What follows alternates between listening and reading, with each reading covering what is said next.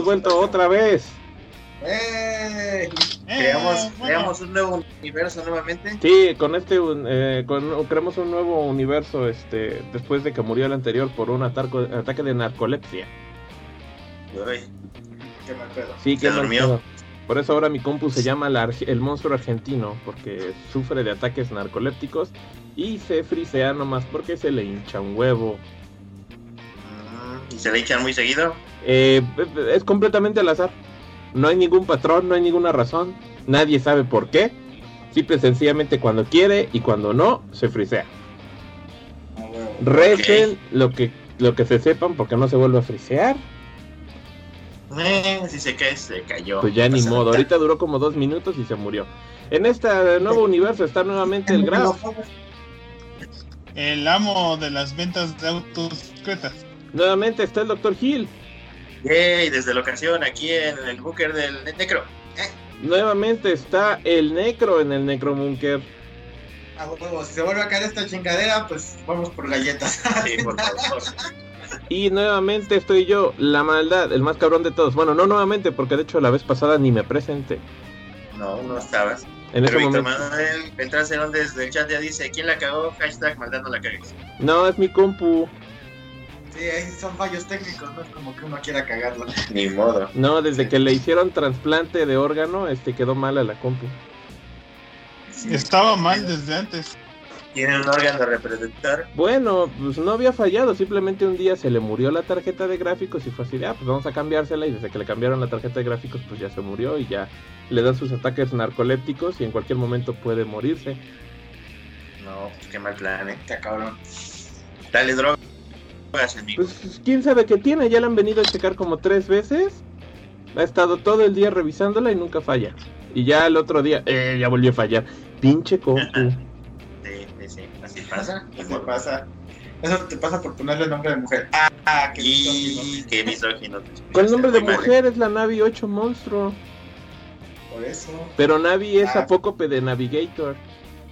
Nada, yo la nave que conozco es una mona. No, pues no es la, no es por el hada, es por las computadoras de Serial Experiments Lane que se llama Navi. Sí. La Navigator También puede ser, 8, van al revés, no sé. la Navigator 8, este, el monstruo argentino, es su nombre completo ahora. Va. Eh, Eh, ¿Cómo la ven? ¿Sabes qué ha pasado esta, esta semana que tuvimos este, cosas que hacer más importantes el domingo? Ha pasado un montón de cosas, ¿no? Hubo muchas noticias. Hubo Ah, muchas sí. noticias. A ver, Pues de, ¿Qué? pues de varias cosas, güey. Salida de monos y de. Y Serenity nos está siguiendo ahora y sale un zombicito siguiéndonos. Yay, no sale un zombie. Hola. Este, pues, por ejemplo, que salió el, este evento de Ubisoft, que en el cual demostraron varios juegos, por ejemplo, entre ellos el regreso del tan esperado este, Scott Pilgrim, Ah, sí. que viene a varias plataformas, entre ellas el Nintendo Switch, que por fin el Brian O'Malley y los derechos de la compañía y los de la película y todos se pusieron de acuerdo, los de la música, y ya por fin va a regresar a las consolas.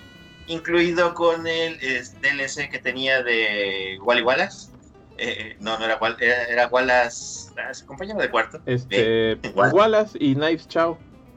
Y Knives, Knives Chao, exactamente. Entonces, este, pues ya no tarda mucho. Creo que lo iban a liberar a final de este mes, si no me recuerdo. Pues ya decía cuándo, o sea, Holiday, más bien va a salir a final de año. sea, Sí, es cierto, tiene razón, era para Holiday. Correcto. sí. Este, dentro de, de su mismo este, es- stream, sacaron este juego que era antes el de Dioses y Monstruos, que ya lo bautizaron como Immortals, Phoenix Rising, el cual se ve como un Breath of the Wild este, con estética similar a un Fortnite o a un Breath of the Wild mismo. Este, pero se ve interesante el juego, ¿eh? la verdad se ve muy, muy, muy recomendable. Este, chequenlo, por si no lo vieron ahí, chequenlo. Y pues ya además lo que es el este Dark eh, Watch Dogs, el Legion, que pues bueno, lo vienen desde hace mil años. Este, pues parece que ya por fin también va a salir. Eh, Ya ves que también anunciaron el Hyrule Warriors, este... Ah, ah, huevo. Era de la Ah. calamidad. Ajá. Ajá. Está bien chido, va a ser bien chido. Que parece que va a ser un este precuela de Breath of the Wild que va a seguir la misma historia. Es curioso, ¿no? Que sea un juego diferente, pero sea precuela de algo que es canon. Bueno, pues en el Breath of the Wild, pues sí te decían bastantito que, eh, Vamp Corps ahora nos está siguiendo, eh, y nos sigue un ¿En zombicito. dónde? Pues creo que ¿En aquí en el, no, creo que aquí en el, no sé si en Las Twitch notificaciones. o aquí en el YouTube. Este sí, porque en el Breath of the Wild te mencionaban que pues, cuando empieza el juego Link había estado dormido 100 años recuperándose de las heridas de una pinche batalla épica contra Ganon. Y pues el mundo es como un mundo medio semi postapocalíptico después de esa pinche batalla. Entonces dijeron, bueno, pues si, si va a ser una historia en la que va a haber grandes batallas de ejércitos y llenas de acción, pues ¿por qué no hacemos otro Hyrule Warriors? Y Claro. un, Un muso, que allá muso. en Japón se llama Zelda Muso, ¿no? Y aquí siempre son los Warriors. Este, el único que creo que no le han puesto eso fue al Persona, al Persona 5 Scramble. Pues en teoría es un muso, porque Sí. igual lo hace Tecmo Koei y sigue la misma línea. Y pues en ese sentido yo estoy como loco esperando esos dos juegos. El Persona 5 Scramble, quién sabe cuándo salga en América. Desde febrero está en Japón, espero que no se tarden. Y este, Cada otro año, amigo, como un año, ¿no? Yo creo. Para que, porque esas, esas madres sí tienen un chingo se de tardan un chorro Bueno, en- traducirlos. Y este y pues el Hyrule Warriors, la neta yo sí lo quiero comprar, pero también quiero acabar el primero, pero el pinche juego está larguísimo. No manches. Y aparte que la versión de Switch es este el, el Complete Edition y tiene una cantidad de contenido idiota y, y la verdad lo único que sí no me gusta mucho es que pues, hay que grindearle un chorro para sacar todo, los personajes, las armas. Te puedes pasar una vida ahí nada más jugando ese juego y yo creo que no terminas de sacarle todo. Bueno, pues hay que matar ejércitos, amigo. Hay que no se van a matar solos, ¿verdad? Hay que matar ejércitos. Quiero seguir jugando eso, pero como les decía, también como estoy jugando más juegos viejitos de Play 4 porque tengo disco duro externo, ando muy metido con esos pedos. Eso Ah, está bueno. muy bien. Espérenme tantito, voy al baño.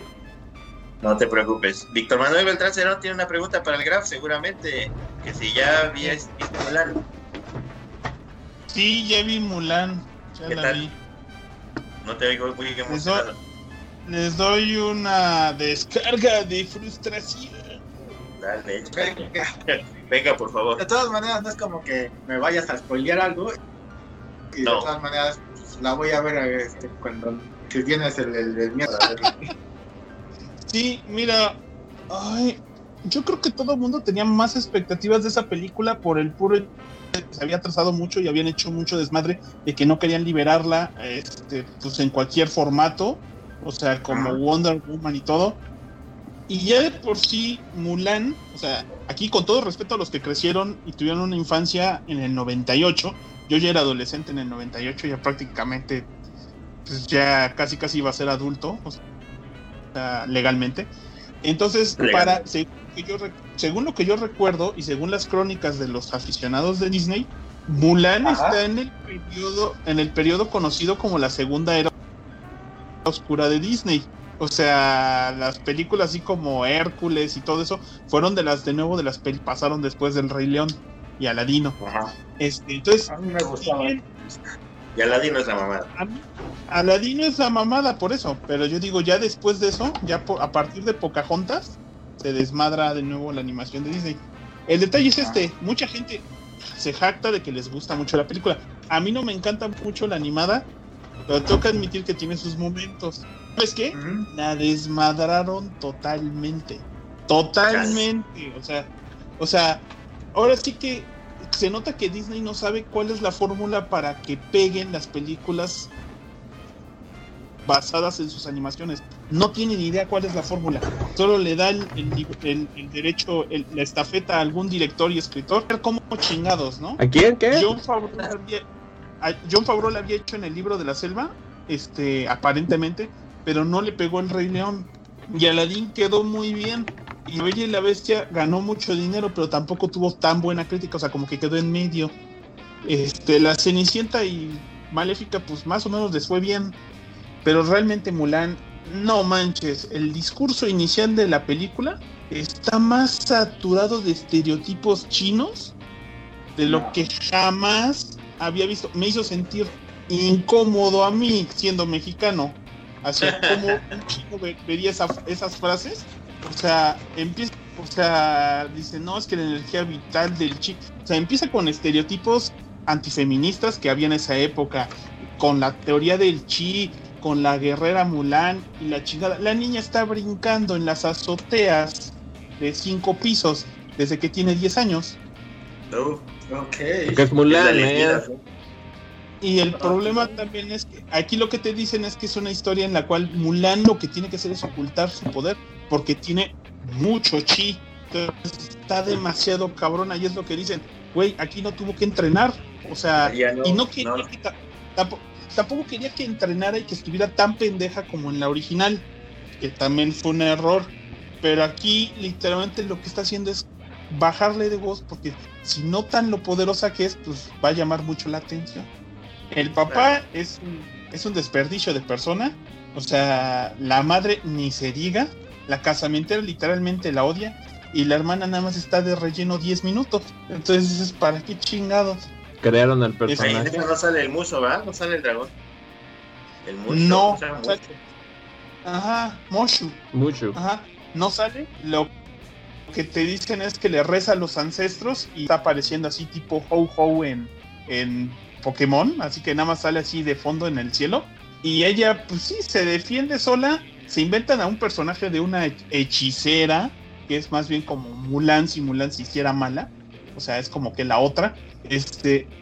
Intentan meter también coreografías clásicas de artes marciales chinas Sí. no mames, qué pena ajena la primera vez que la hicieron.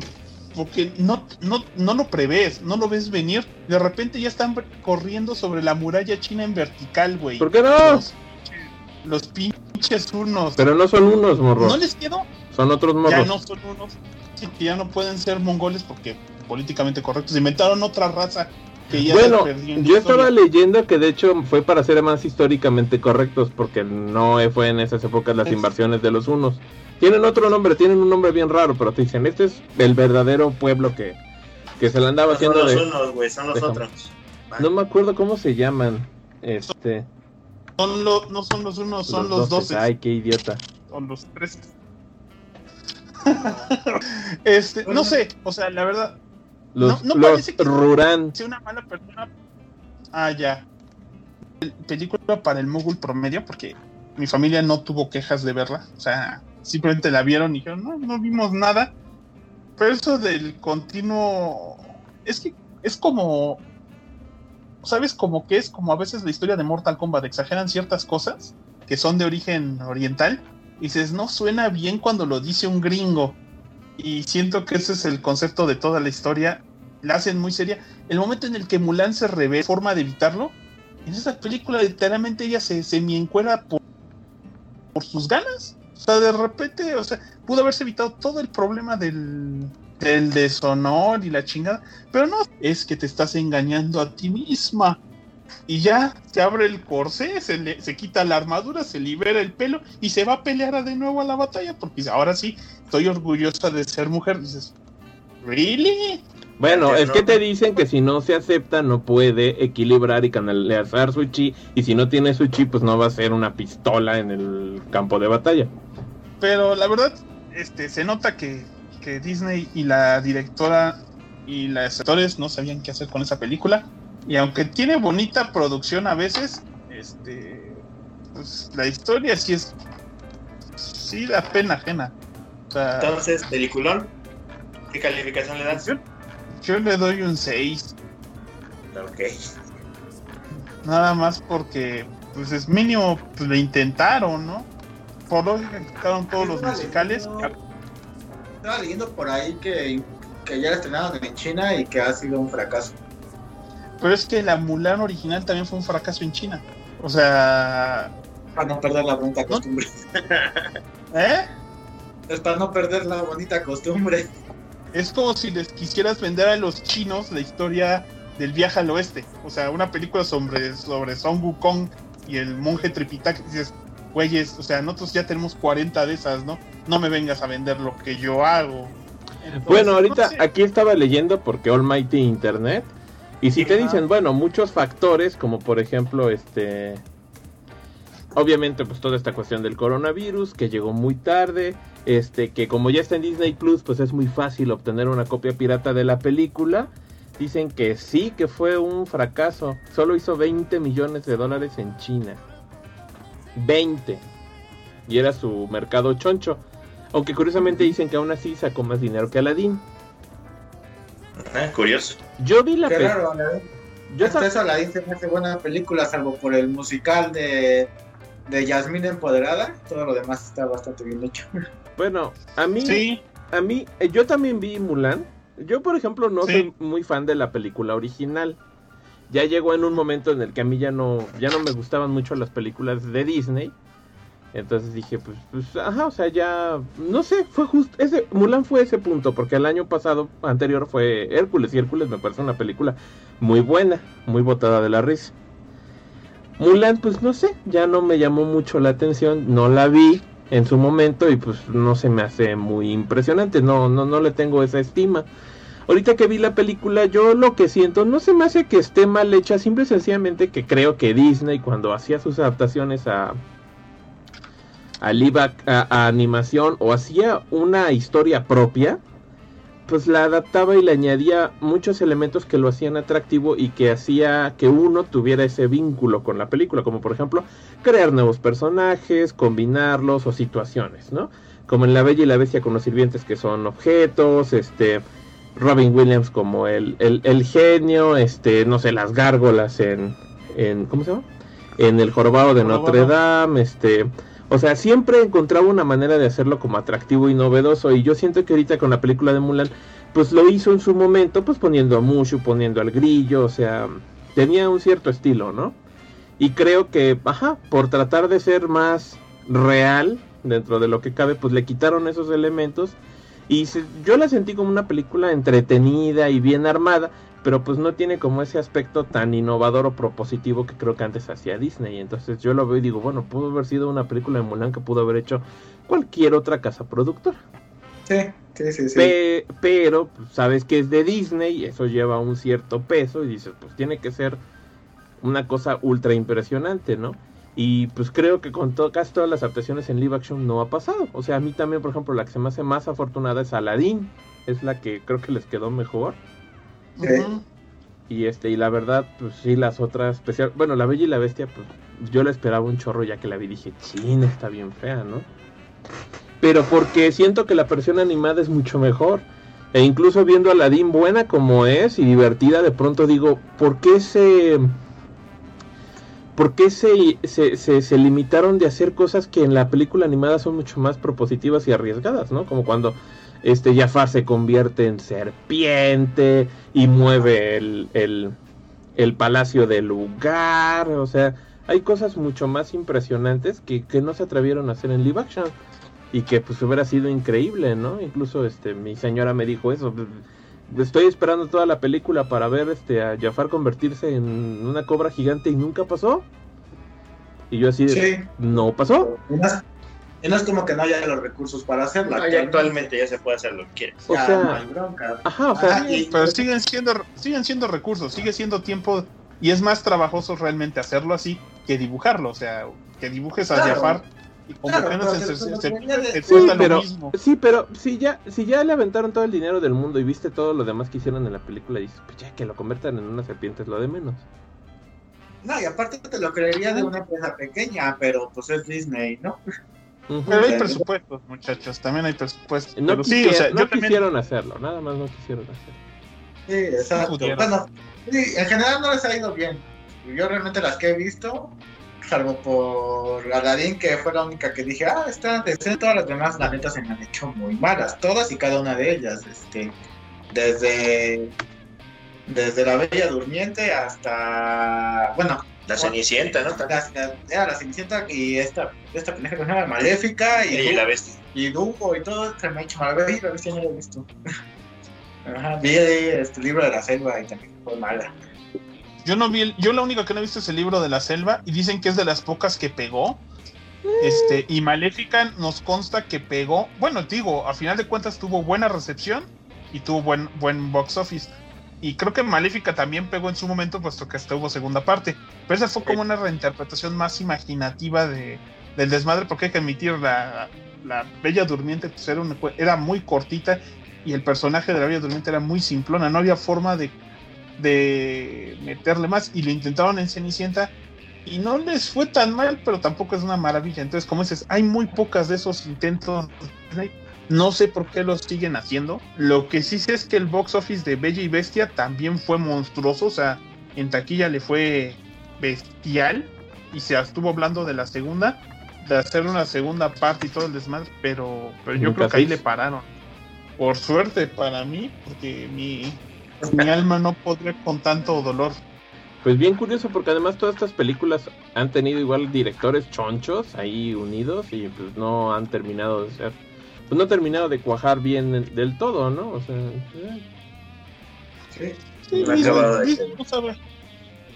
Disney no sabe cuál es la fórmula mágica para que sí pegue una de esas adaptaciones. O sea, le han intentado clonar totalmente. Han tratado de ser musicales, semimusicales, o nada musicales, entonces están así como que entre azul y buenas noches.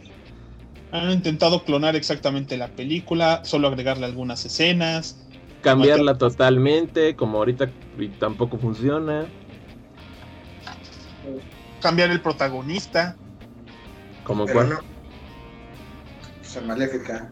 Ah, sí, sí, sí, que Maléfica es básicamente la Bella Durmiente. Bueno, y creo que Maléfica se me hizo ahí dos dos. Y es la única que ya tuvo secuela, o sea que fue como que la, la fórmula que más les funcionó. Así de en vez de que me vuelvas a hacer la película, pues, pues nada más cuéntamela desde otra perspectiva. Correcto. O sea, igual y, y, pudieron haber hecho mm, eso en alguna de las otras películas, ¿no? Y pues igual hubiera sido más interesante. Pero bueno, aún así yo digo, me quedo la mejor de las live action, Aladdin. Yo concuerdo. En la más decente de todas. Yo tengo la idea de que no he visto ninguna, así que me. Bueno, no, creo. La única que no he visto es la de la Cenicienta, pero no se me antoja. Yo no he visto. Maléfica 2. Y no, ah, tampoco vi Maléfica 2. Este, a Negriel, no lo quiero ver. Hola, Necro. Vas a ver. No soy cola, güey. Disculpa, mi, mi sirena de Disney es pelirroja, me vale madre, güey. Bueno, aquí andan quejándose de la escena de la flecha en Mulan. Uy, eso fue lo que más me gustó. Porque es que está tan jalado de los pelos que yo dije, yo quiero eso. O sea, cuando avienta la lanza y digo, chin, si la patea en el aire y mata a un cabrón, me va a ganar. La patea en el aire y mata a un cabrón y yo, yeah. Y luego con Jet Li, así todo hardcore, que por cierto Jet Li era el emperador, ya está bien viejito. Ah, esa es mi, duda. Dije, ¿dónde sale Jet Li? Gracias. Es, el emperador, pero es un emperador bien hardcore. O sea, cuando lo van a agarrar, eh, se agarra chingazos. Y dices, pues es Jet Li. Como todos los emperadores de cuentos. Ajá. Ya nomás porque le juegan chueco y lo atrapan ahí en una trampa fea. Pero también al final, cuando lanzan una flecha, él la agarra en el aire y dices, ¿qué hombre es Jet Li? La avienta al aire, brinca, Mulan, patea la flecha y mata al malo. Dije, estos morros son unos genios. Spoiler, por cierto, así acaba, así matan al malo. ¿eh? con, una, con una flecha pateada en el aire. Eso está increíble. Bueno, a mí me encanta. ¿Que nunca jugaste en Samurai Warriors? En que todos los generales destruyen ejércitos con el batir de un ala. Está muy divertida esa parte, bueno, eso sí me gustó mucho. Bueno, otra cosa, yo quiero platicar de otra cosa ya. Se acabó Mulan, está, era chido. Este, pues bueno, en la semana también este, nos mostraron lo que es este Microsoft, nos mostró lo que es el Xbox Series X y ah. el Xbox Series S. No sé si lo vieron.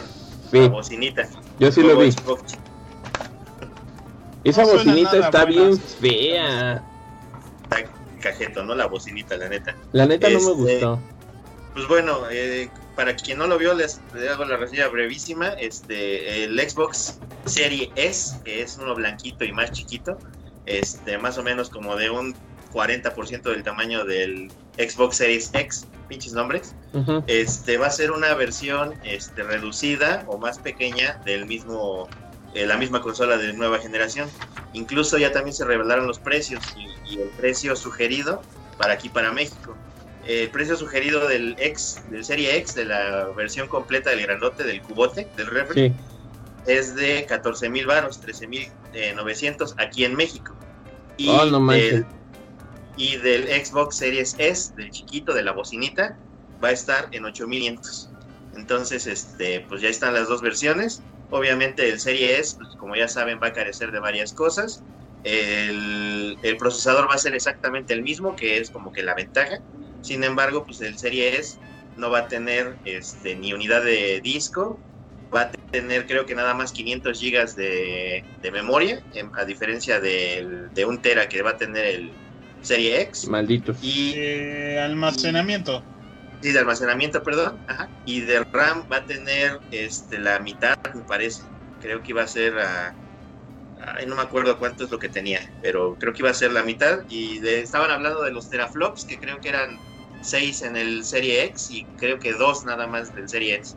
Que a fin de cuentas eh, va, va, lo que promete Microsoft es que va a ser una consola que va a correr todos los juegos que corra la consola grande, simplemente que no va a poder alcanzar, no va a estar preparada para lo que es 4K este, como tal y que la mayoría de los juegos se van a buscar este, que sean de forma digital y una versión pues un poquito más más leve gráficamente. Lo cual es una pendejada porque si no tiene lector de discos ¿por qué le pones menos disco duro, no?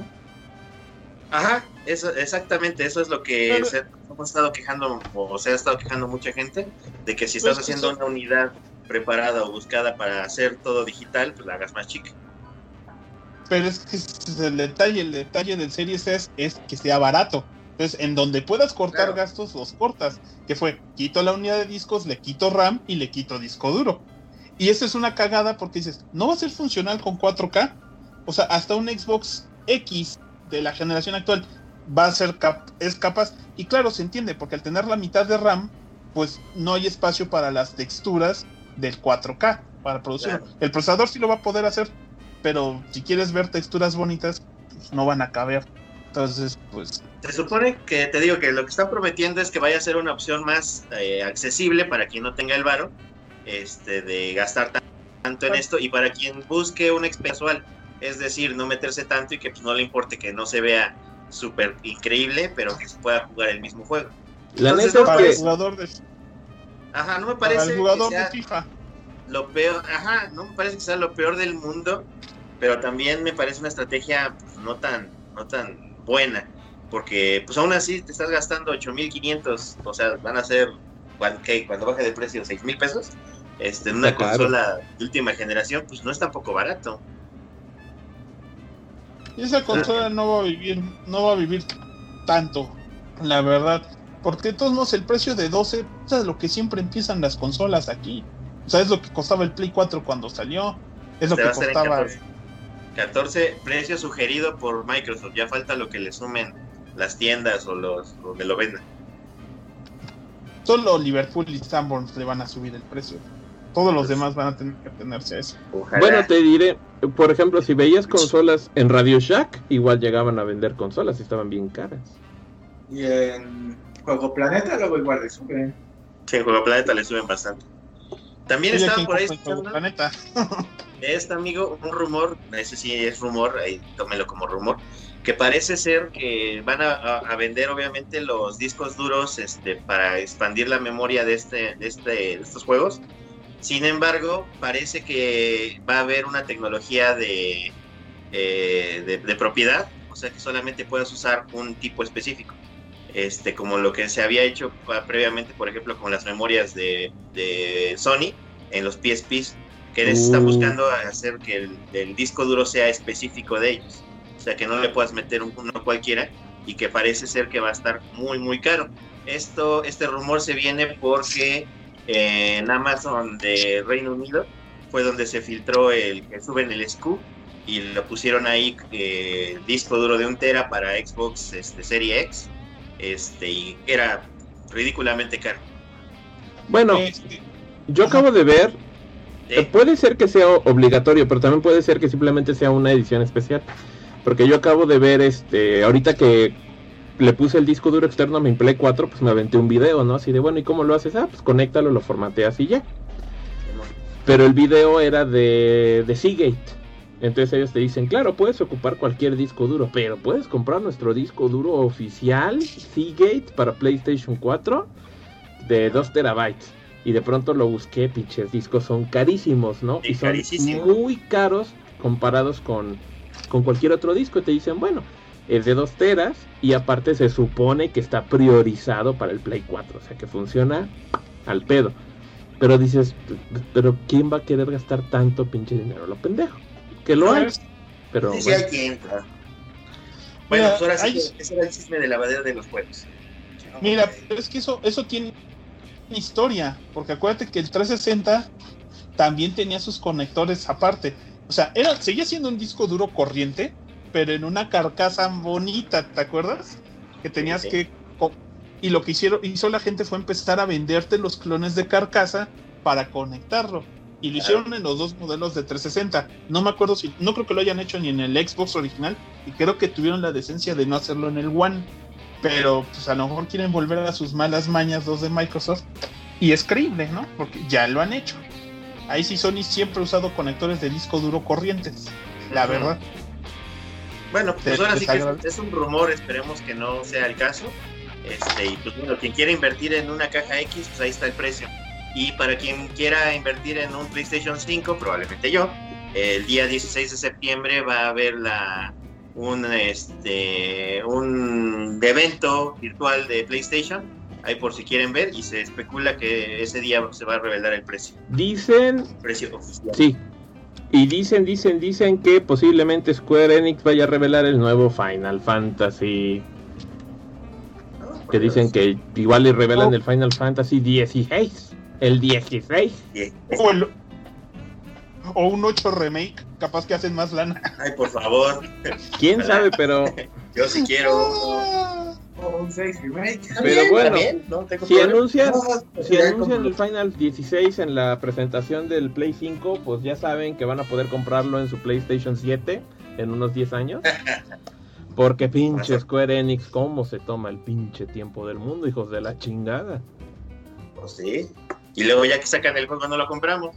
O, o quien ya compró su Final 7. Yo, no, Yo yo, no. yo tampoco lo compré. La verdad, la verdad, la verdad, yo el último que compré fue el Final 15. Que se me hizo una experiencia muy rara. Porque como Sí. que me gustó y dije, ay, como que va agarrando bien forma el juego y de pronto ya se acabó. Y yo, ¿qué? Parece, Pues sí. parece ese, esa parodia de los Simpsons del juego de Waterworld, ¿no? Así que está Milhouse echándole monedas un chingo de rato.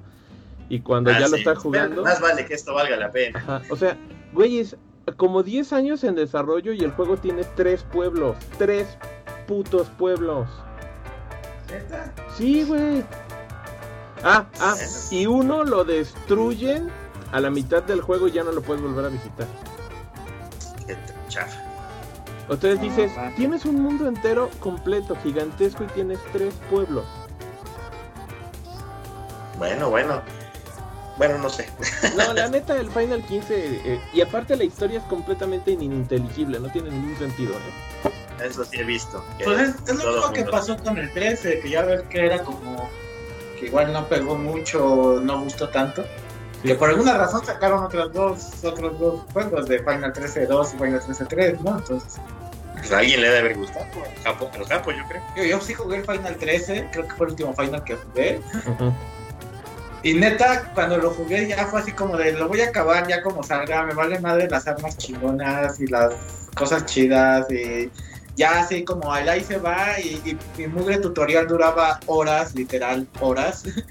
y tú así de, no manches, qué pinche juego, ¿no? Según he visto en las reseñas, dicen que a partir de las 30 horas de juego empieza a ponerse bueno. Uy, no de, güey, 30 horas.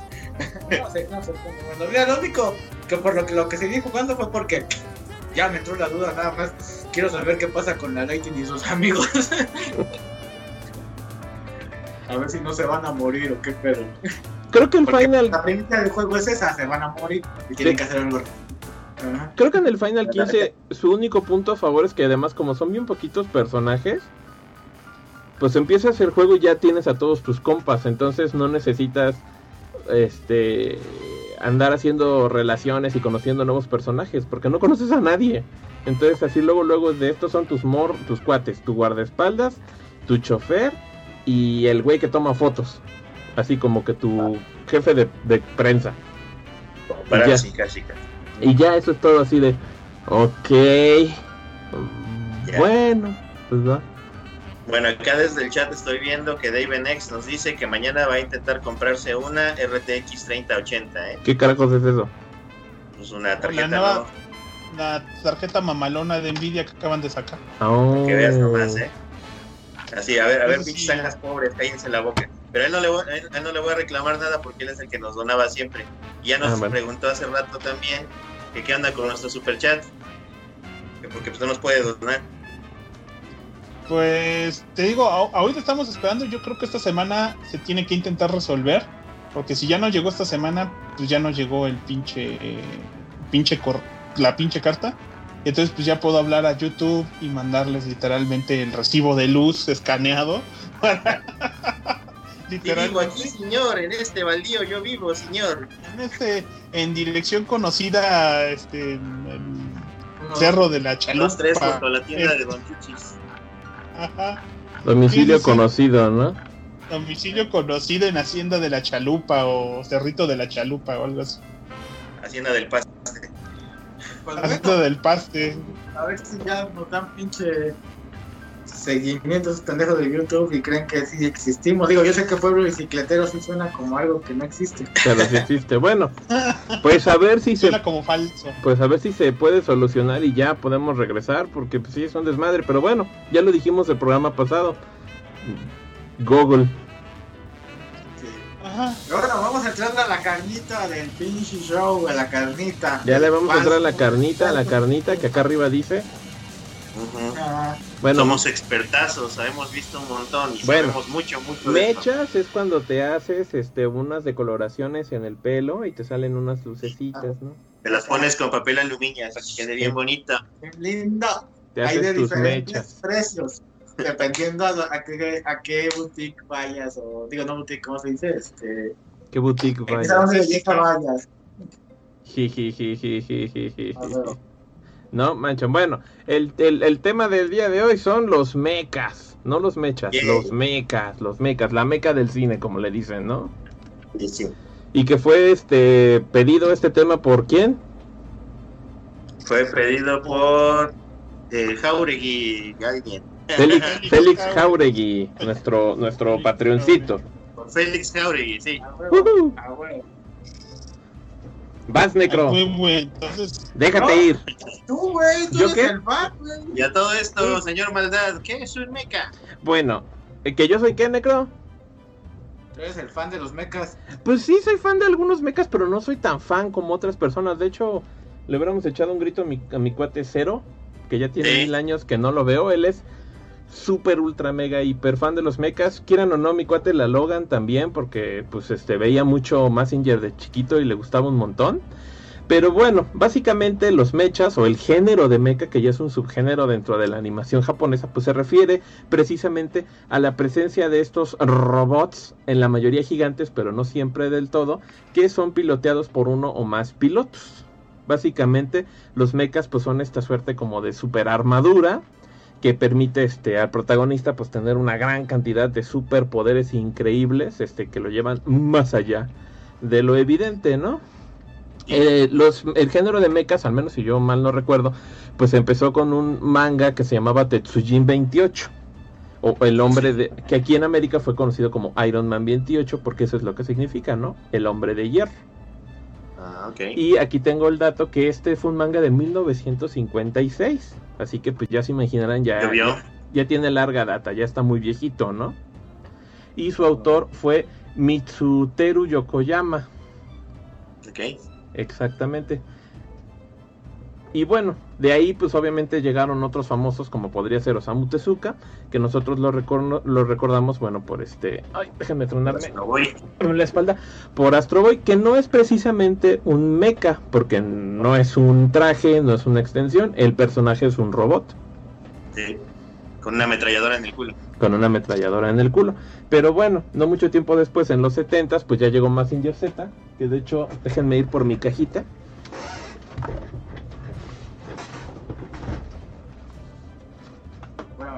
Sí. Fue la maldad.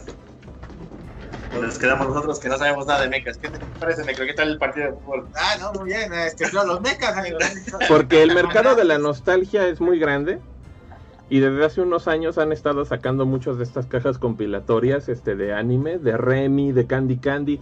Este salió hace muchos años y iba a ser un regalo para, para como Tesferonte. Sí. un miembro caído de la saga. Que se Pero- volvió adulto y ahora trabaja en gobierno y viste de traje y está súper flaco. Y ya no- no es gordo como nosotros. y no nos pela. Pero bueno, pues yo la neta me chingué su serie completa de Massinger Z en DVD. Me lo chingué completo. Y quizás este es el, ma- el, a- el anime manga pues más famoso de mechas hasta la fecha, ¿no? La México. historia de nuestro queridísimo Koji Kabuto, este muchacho este que se entera que bueno, pues su papá estaba trabajando en un proyecto súper secreto que tenía que ver con los descubrimientos de su abuelo y el Doctor Hell, que nadie sospechaba que era malo, aunque se apellidaba Infierno y era azul y feo. Claro, claro. Cuando descubren unos, este, unos, este, robots gigantes griegos, pues ahí en unas ruinas abandonadas, y copian la eh, ingeniería y con el uso del súper increíble, este, elemento japonio, pues crean Ah, sí. A Mazinger Z, que es un robot gigante, que es así el arma definitiva, ¿no? Y que Rayos puede dominar. Exacto, y el Doctor Hell, porque es muy culerito, pues bueno, se roba los planos, este, y quiere dominar al mundo, pero es tan idiota que nunca se robó la fórmula del Japonio, y crea sus Sí, robots sí. gigantes, pero que siempre valen chetos contra Massinger, porque pues Massinger está muy hardcore. Sí, sí lo es. Ah, bueno. Sus brutos mecánicos. El gran-. El gran truco de esto es que precisamente pues Koji, que es un adolescente, pues pilotea un robot gigante, ¿no? Ese es el gran, ese es el, ese es el gran este twist. Esa es la característica común de este tipo de, de anime y de género, ¿no? Claro.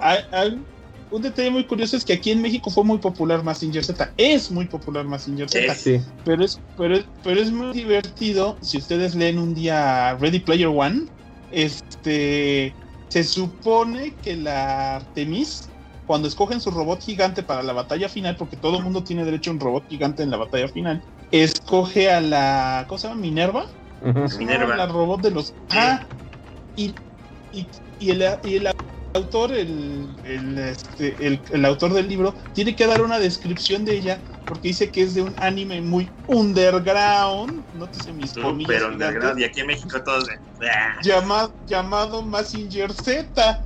Porque por lógica en los 70 no había tanto, tanta producción. Ya había empezado mucho. Pero era porque nosotros le vendíamos baratos, literalmente, capítulos del Chavo del 8 a Japón.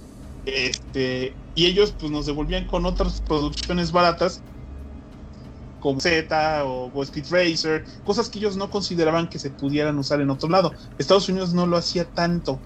Sí tuvieron Speed Racer en los 70, pero pues ellos no tuvieron Mazinger Z. Entonces Chan, para chan, ellos chan. realmente es raro. Pero ellos veían Spider-Man, los gringos están traumados con otro mecha gigante que es Leopaldón, el robot gigante del Spider-Man de los 70s japonés. Chon, chon, chon. Y que es curioso porque, de hecho, si ustedes ven el episodio de Toys That Made Us de Power Rangers, te dicen que el concepto del Sentai, que es un sub, que es otro género, es un género de televisión, no es un género ni de anime ni de manga, pues surgió precisamente del Spider-Man, este, la serie live action japonesa, porque él fue el primero en tener un robot gigante. Entonces- famoso Leopaldón. Ajá, con Leopaldón. Pero en las series de manga y de anime, pues eso ya se estaba dando desde los años 50.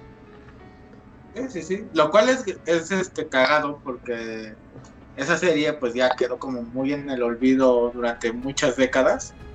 Y hace poco que salió lo del Spider este Verse, el cómic Sí. de Spider-Verse. eh, pues se ve que los autores le, le tenían como amor a la a Spider-Man. Dijeron, pues vamos a traernos Spider-Man de todos lados. Y, y- y se trajeron al de Marvel vs. Capcom, se trajeron al de la serie de donde salía con los con sus increíbles amigos. Y entre ellos pues se trajeron al, al- a Spider-Man con el Al. Spider-Man.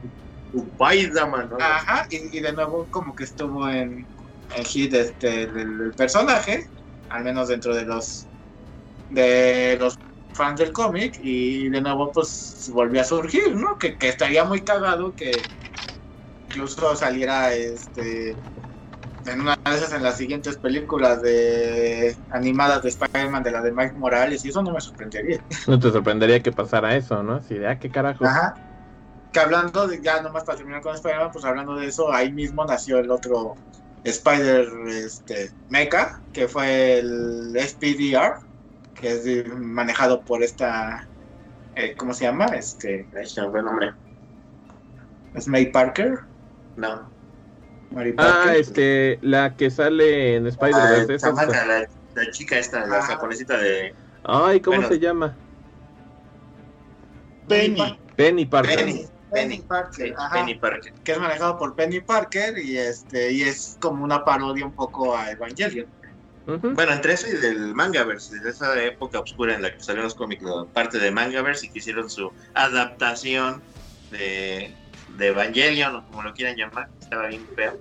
Ah, bueno, pero eso fue en Cuatro Fantásticos. Ajá, cuatro fantásticos. Cuatro, cuatro Pero Fantásticos. de ahí viene, se supone que ahí viene. su- los Cuatro Fantásticos eran como Evangelion o algo así. Ajá, Claro. sí es cierto. Bueno, Sí. que, en- que además en el género de mecha, pues por lo general hay de este dos, hay de dos sopas, ¿no? O te peleas contra otro monstruo mecánico gigante, o te peleas contra extraterrestres o el monstruo de la semana. Que además es muy remini- es muy reminiscente porque en Japón pues les encantan los monstruos gigantes, ¿no? Desde 1954, pues ahí está el buen este Godzilla haciéndola de jamón por todo y pues crearon Ajá. finalmente su propio género, ¿no? El Kaiju Eiga. Y, y que en Godzilla también está el Mecha Godzilla. Exacto, que curiosamente el Mecha Godzilla curiosamente no es mecha porque no tiene piloto, Solo es meca de mecánico. es mecha de mecánico. Y por ejemplo luego aparece un personaje similar a Ultraman que es este el Jet Jaguar, pero Jet Jaguar tampoco tiene piloto, es un es como un androide gigantesco. Entonces no es exactamente mecha, ¿no? Por eso es su propio género, el Kaiju, ¿no? O por ejemplo Power Rangers pues es su propio género, el Sentai, aunque después se meten en robots gigantes y pelean contra monstruos que se hacen gigantes, ¿no? Claro. Pero que tengan... Y los, y los Megazord pues sí terminan siendo mechas porque Sí. son piloteados por todos los Rangers. Todos los Power Rangers. O sea, el me- los, el me- los Zords sí son mechas, ¿no? Aunque Power Rangers no sea un- una serie de género mecha. De hecho, pues creo que en live action pues es súper raro, ¿no? Lo más cercano, honestamente, por ejemplo, podría ser Pacific Rim, que también lo dijo este del Toro en su momento cuando salió la película, ¿no? Yo soy gran fan de todo este pedo de la animación japonesa y pues yo quería hacer una historia de mechas y de kaijus y combinó los dos géneros al mismo tiempo, ¿no? Que Hizo eso- su propio Sentai, ¿no? A final de cuentas. O sea, que es pa- parecido, ¿no? Pues no, bueno, no exactamente porque no es un grupo de, de, de superhéroes, o sea, Pacific Rim es un mecha contra kaiju. Ujú. Ajá. Aunque hay otras películas como por ejemplo, no sé, Godzilla Final Wars, que sí combinan cositas de Sentai, ¿no? Entonces dices, ese, ese es como Sentai, este, kaiju. Entonces dices, ¿qué pedo, no? Próximamente en el Saga Podcast, géneros japoneses. A huevo. Sí. Que, que ahí en. Pacific Rim, este, digo, ya que tocaste el punto, creo que es de los mechas más grandes que hay, los de Pacific Rim. Sí, son idiotamente enormes. Son idiotamente enormes. Eh, como les había yo contado hace un par de podcasts, eh, apenas vi la 2, realmente no la había visto cuando salió en el cine ni nada. Y seamos sinceros, la- tanto la 1 como la 2 pues, no son buenas películas, son palomeras, son entretenidas, pero hasta ahí. Bueno, la 1 se me hace muy decente. La 1 es más decente, si no te voy a decir que no. La 2 ya está como más. eh, eh. Tampoco es muy mala, pero sí tienes que estar como en el mood de. Ah, voy- a ver un, un- churrazo este, para divertirme y, ya, ¿no? O sea, lo ves y dices, ok, ya, me divirtió y ya.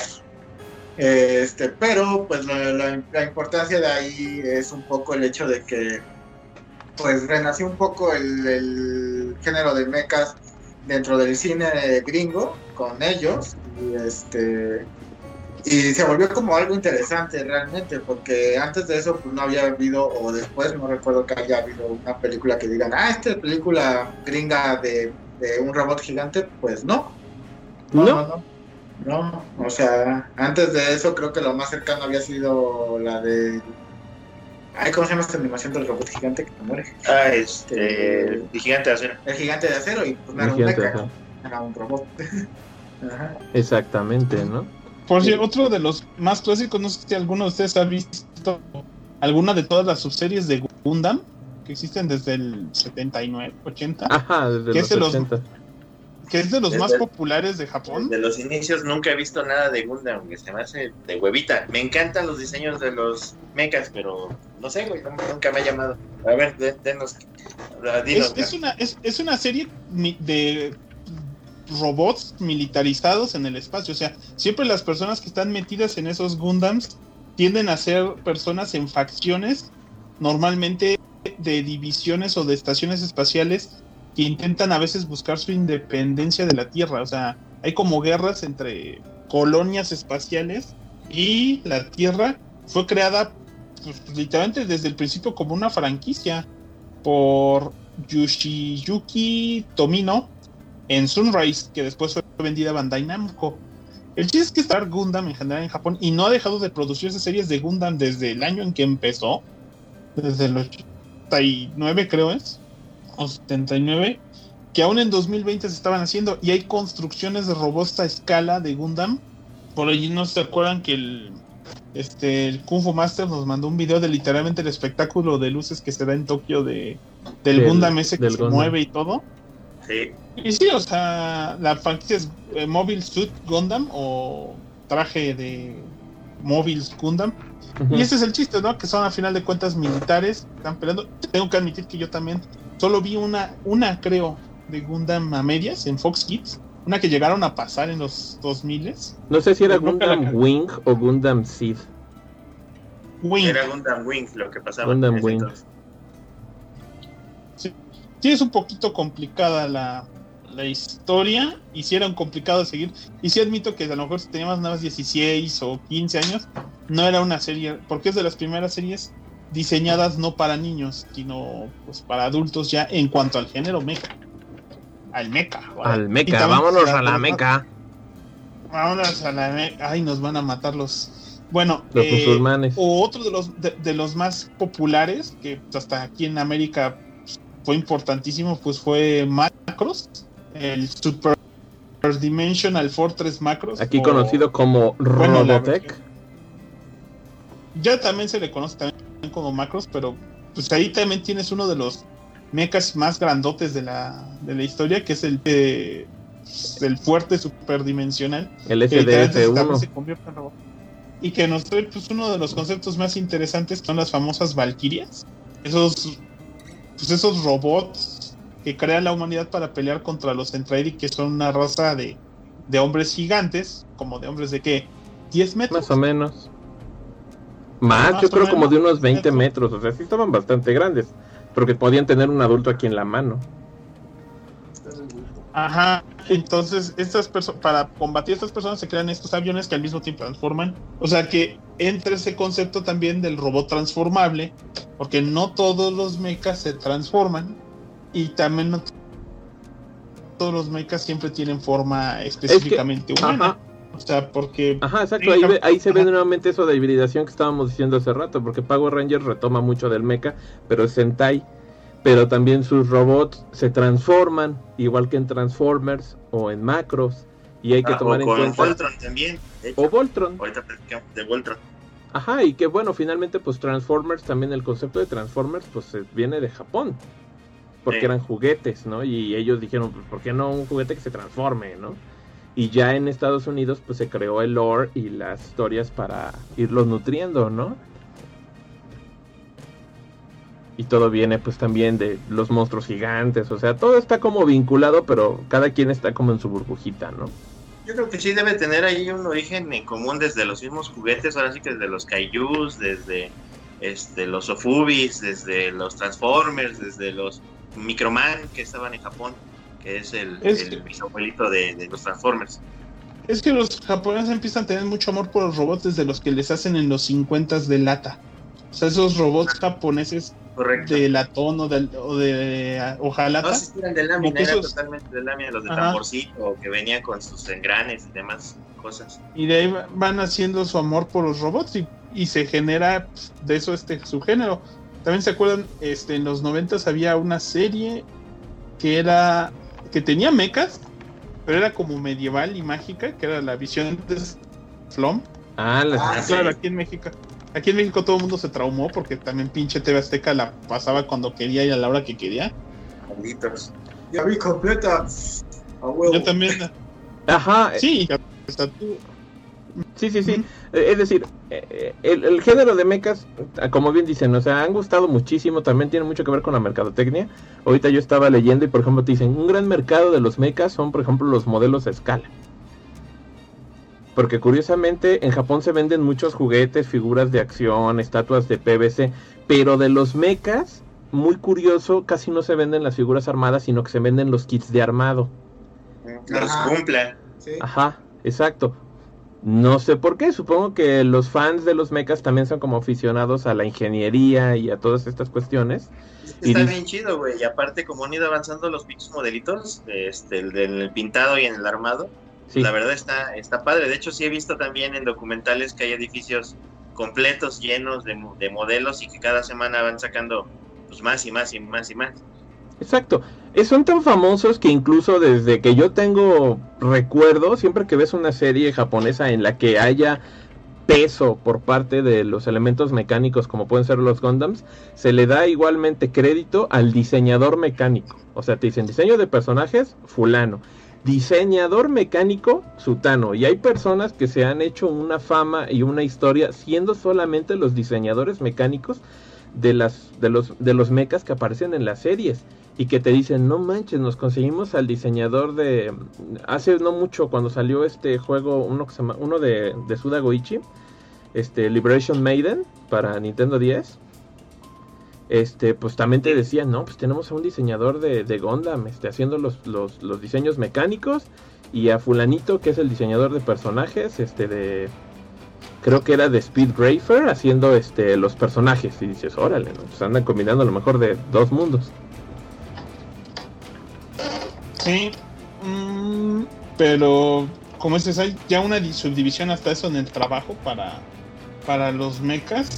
Este, si quieren hablar de otras series, yo creo que hay que hablar, porque más que nada, según el tema, debe ser como un poquito de, de las series, ¿no? Que hay distintas. Este, porque vamos a tener que hablar tarde o temprano de Neon Genesis Evangelion, que fue así como, pues, pues fue la, la serie de mechas de los noventas, o sea, todas le quedaron cortas porque fue la que pues más explotó, o sea, fue como un un rompimiento, sería casi como decir que es el Watchmen del género de mechas, ¿no? Es que rompió, o se fue, se fue así que otro rumbo en cuanto a la narrativa y en cuanto a la historia, digo. Este, porque pues, la serie es, es depresiva como si sola, ¿no? En realidad, no es una serie fácil de ver, muy entretenida. Bueno, creo que nos pegó en un buen momento en la adolescencia, la verdad. Entre la violencia, entre los diseños mamalones y, la actitud de los personajes, y personajes súper este, bien este, diseñados como, no sé, Rey Ayanami y esta Lingley, incluso. Este, pues, pues, creo que eso fue lo que nos pegó, no sé. Eh, también el concepto a lo mejor de, de mechas que hasta en, algunos aspectos eran más realistas, ¿no? Como ese, a mí me cagaba, pero pues este pinche enchufe que tenían porque no había otra forma de cargarlos, decías, bueno, hicieron ser realistas, nadie se queja, por si no saben, pues, en, en, Evangelion, pues realmente los mechas son de, de lo que podríamos llamar ángeles, pues, con una armadura para poder controlarlos, este pues con cápsulas prácticamente en sus cerebros, con los, con los, con los este, pilotos. Para que lo conduzca. para que lo conduzca y pelear contra otros ángeles, que según ya es un impacto y estamos en un mundo postapocalíptico, pues parecido un poquito a la temática de Akira. Ajá. Ajá y donde sabemos que hay un plan y, y, realmente pues lo complejo ahí no es tanto los mechas, o sea, a pesar de que los mechas tienen un diseño pues que yo siento que aún hoy en día se ven bien, o sea, yo no tengo quejas de un mecha de Evangelion, eh, pero, pero realmente pues una serie que por suerte en ese aspecto pues ha perdurado, o sea, no es de esas que se han vuelto al montón, los que Scaflón, pues nada más los que lo vimos aún hablamos de él, pero Evangelion se sigue produciendo. Sí. De hecho, sí, eh, lamentablemente Scaflón cayó un poquito en el olvido, pero bueno, yo supongo que ah, yo personalmente agradezco más eso a que hicieran un montón de contenido mediocre, ¿no? O que hicieran tanto que ya ni le pudiera seguir la pista. A mí me gustaba mucho, mucho este Scaflón. Igual es, es de los mismos años que Evangelion, es ahí como del 95, 96. Y como dices, te combinaban otro género, que ahí por ejemplo era el Isekai con el- los mechas. Igual que en Guerreras Mágicas. Eh, exacto, que es lo mismo que hicieron en Guerreras Mágicas, de hecho. Solo que Scaflón era un poquito más serio que Guerreras Mágicas, que era como más romántico. Y pues ahí los mechas se llamaban Gaimelefs y la neta eran una pistola. A mí me gustaban un Sí. chorro. Que vamos, que Guerreras Mágicas era más como para niñas, este, ¿cómo se llama? ¿Seinen o qué? Este, Shoujo. Shoyo, perdón, ya, gracias. Shoyo se llama Shoyo, ajá, era un Shoyo con mechas y magia y, y, este, niñas que fueron transportadas a un, mundo místico mágico musical, ¿no? Pero, pues eh, le metieron los, genios, como se conocían sus mechas, y pues funcionó bastante bien, ¿no? Este, y otra de las series que son un poco underground, pero que también son este eh, de nicho, pues, que, que les gusta a, a ciertos sectores. Por ejemplo, Gurren Lagann, que pues, la pueden ver en Netflix si quieren. Ujú. Gurren Lagann, yo recuerdo que hace un chingo de tiempo cuando este, el Camotesferonte y el Mad Madrazos, este, luego en Navidad íbamos a la Fayuca a, a ver qué veíamos, porque la única forma de conseguir anime que no fuera el que pasaban en la televisión en ese entonces, pues era pues mi pedo, pues en la Fayus no había forma de conseguirlo de manera legal, que, o sea, no existía un Crunchyroll o algo así, ¿no? Este, y el internet pues era bastante lento y era de teléfono y hacía tu, tu, ti, tu, y ya si alguien hablaba valía verga, ¿no? Este, entonces en ese tiempo el Camote Esperante me regaló Gurren Lagann, básicamente porque en la portada venía la, la Yoko, que es esta monita pelirroja este, con un brasier y que está bien buena. Un bikini negro, ¿no? Traía.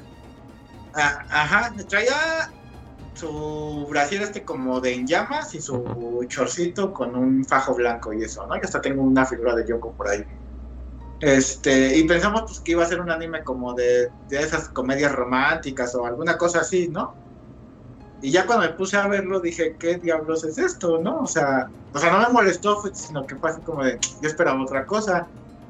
Y pues básicamente empieza desde que el- en el mundo apocalíptico la humanidad está en un hoyo, literal, vivi- viven en el hoyo, Ajá. y ahí, y ahí el chavito que se dedica a ser este uno de los de los que cavan por todo el hoyo para hacer este pues los nuevos caminos este encuentra un- una cabeza con patitas que es así literal una cabeza con patitas y manitas y este y su compa encuentra un meca grandote y de ahí ya salen del hoyo se van a la superficie y de la superficie este, más peleas y, y- y llegan hasta el espacio, el infinito y más allá, y pedos cuánticos y todo el desmadre, y se pone bien buena la serie. La cual nunca he podido terminar de ver porque me perdió en el tercer capítulo. No, es buenísima. Y el es Necro me pasó también la serie en discos, ah, por ahí los tengo y todo, y me dijo, no, esta madre. Me perdió, o sea, dije, ching, ya no tengo la paciencia, me dicen que es muy buena y lo que quieras, ya no la pude ver, cabrón, ya no la pude ver. pasa.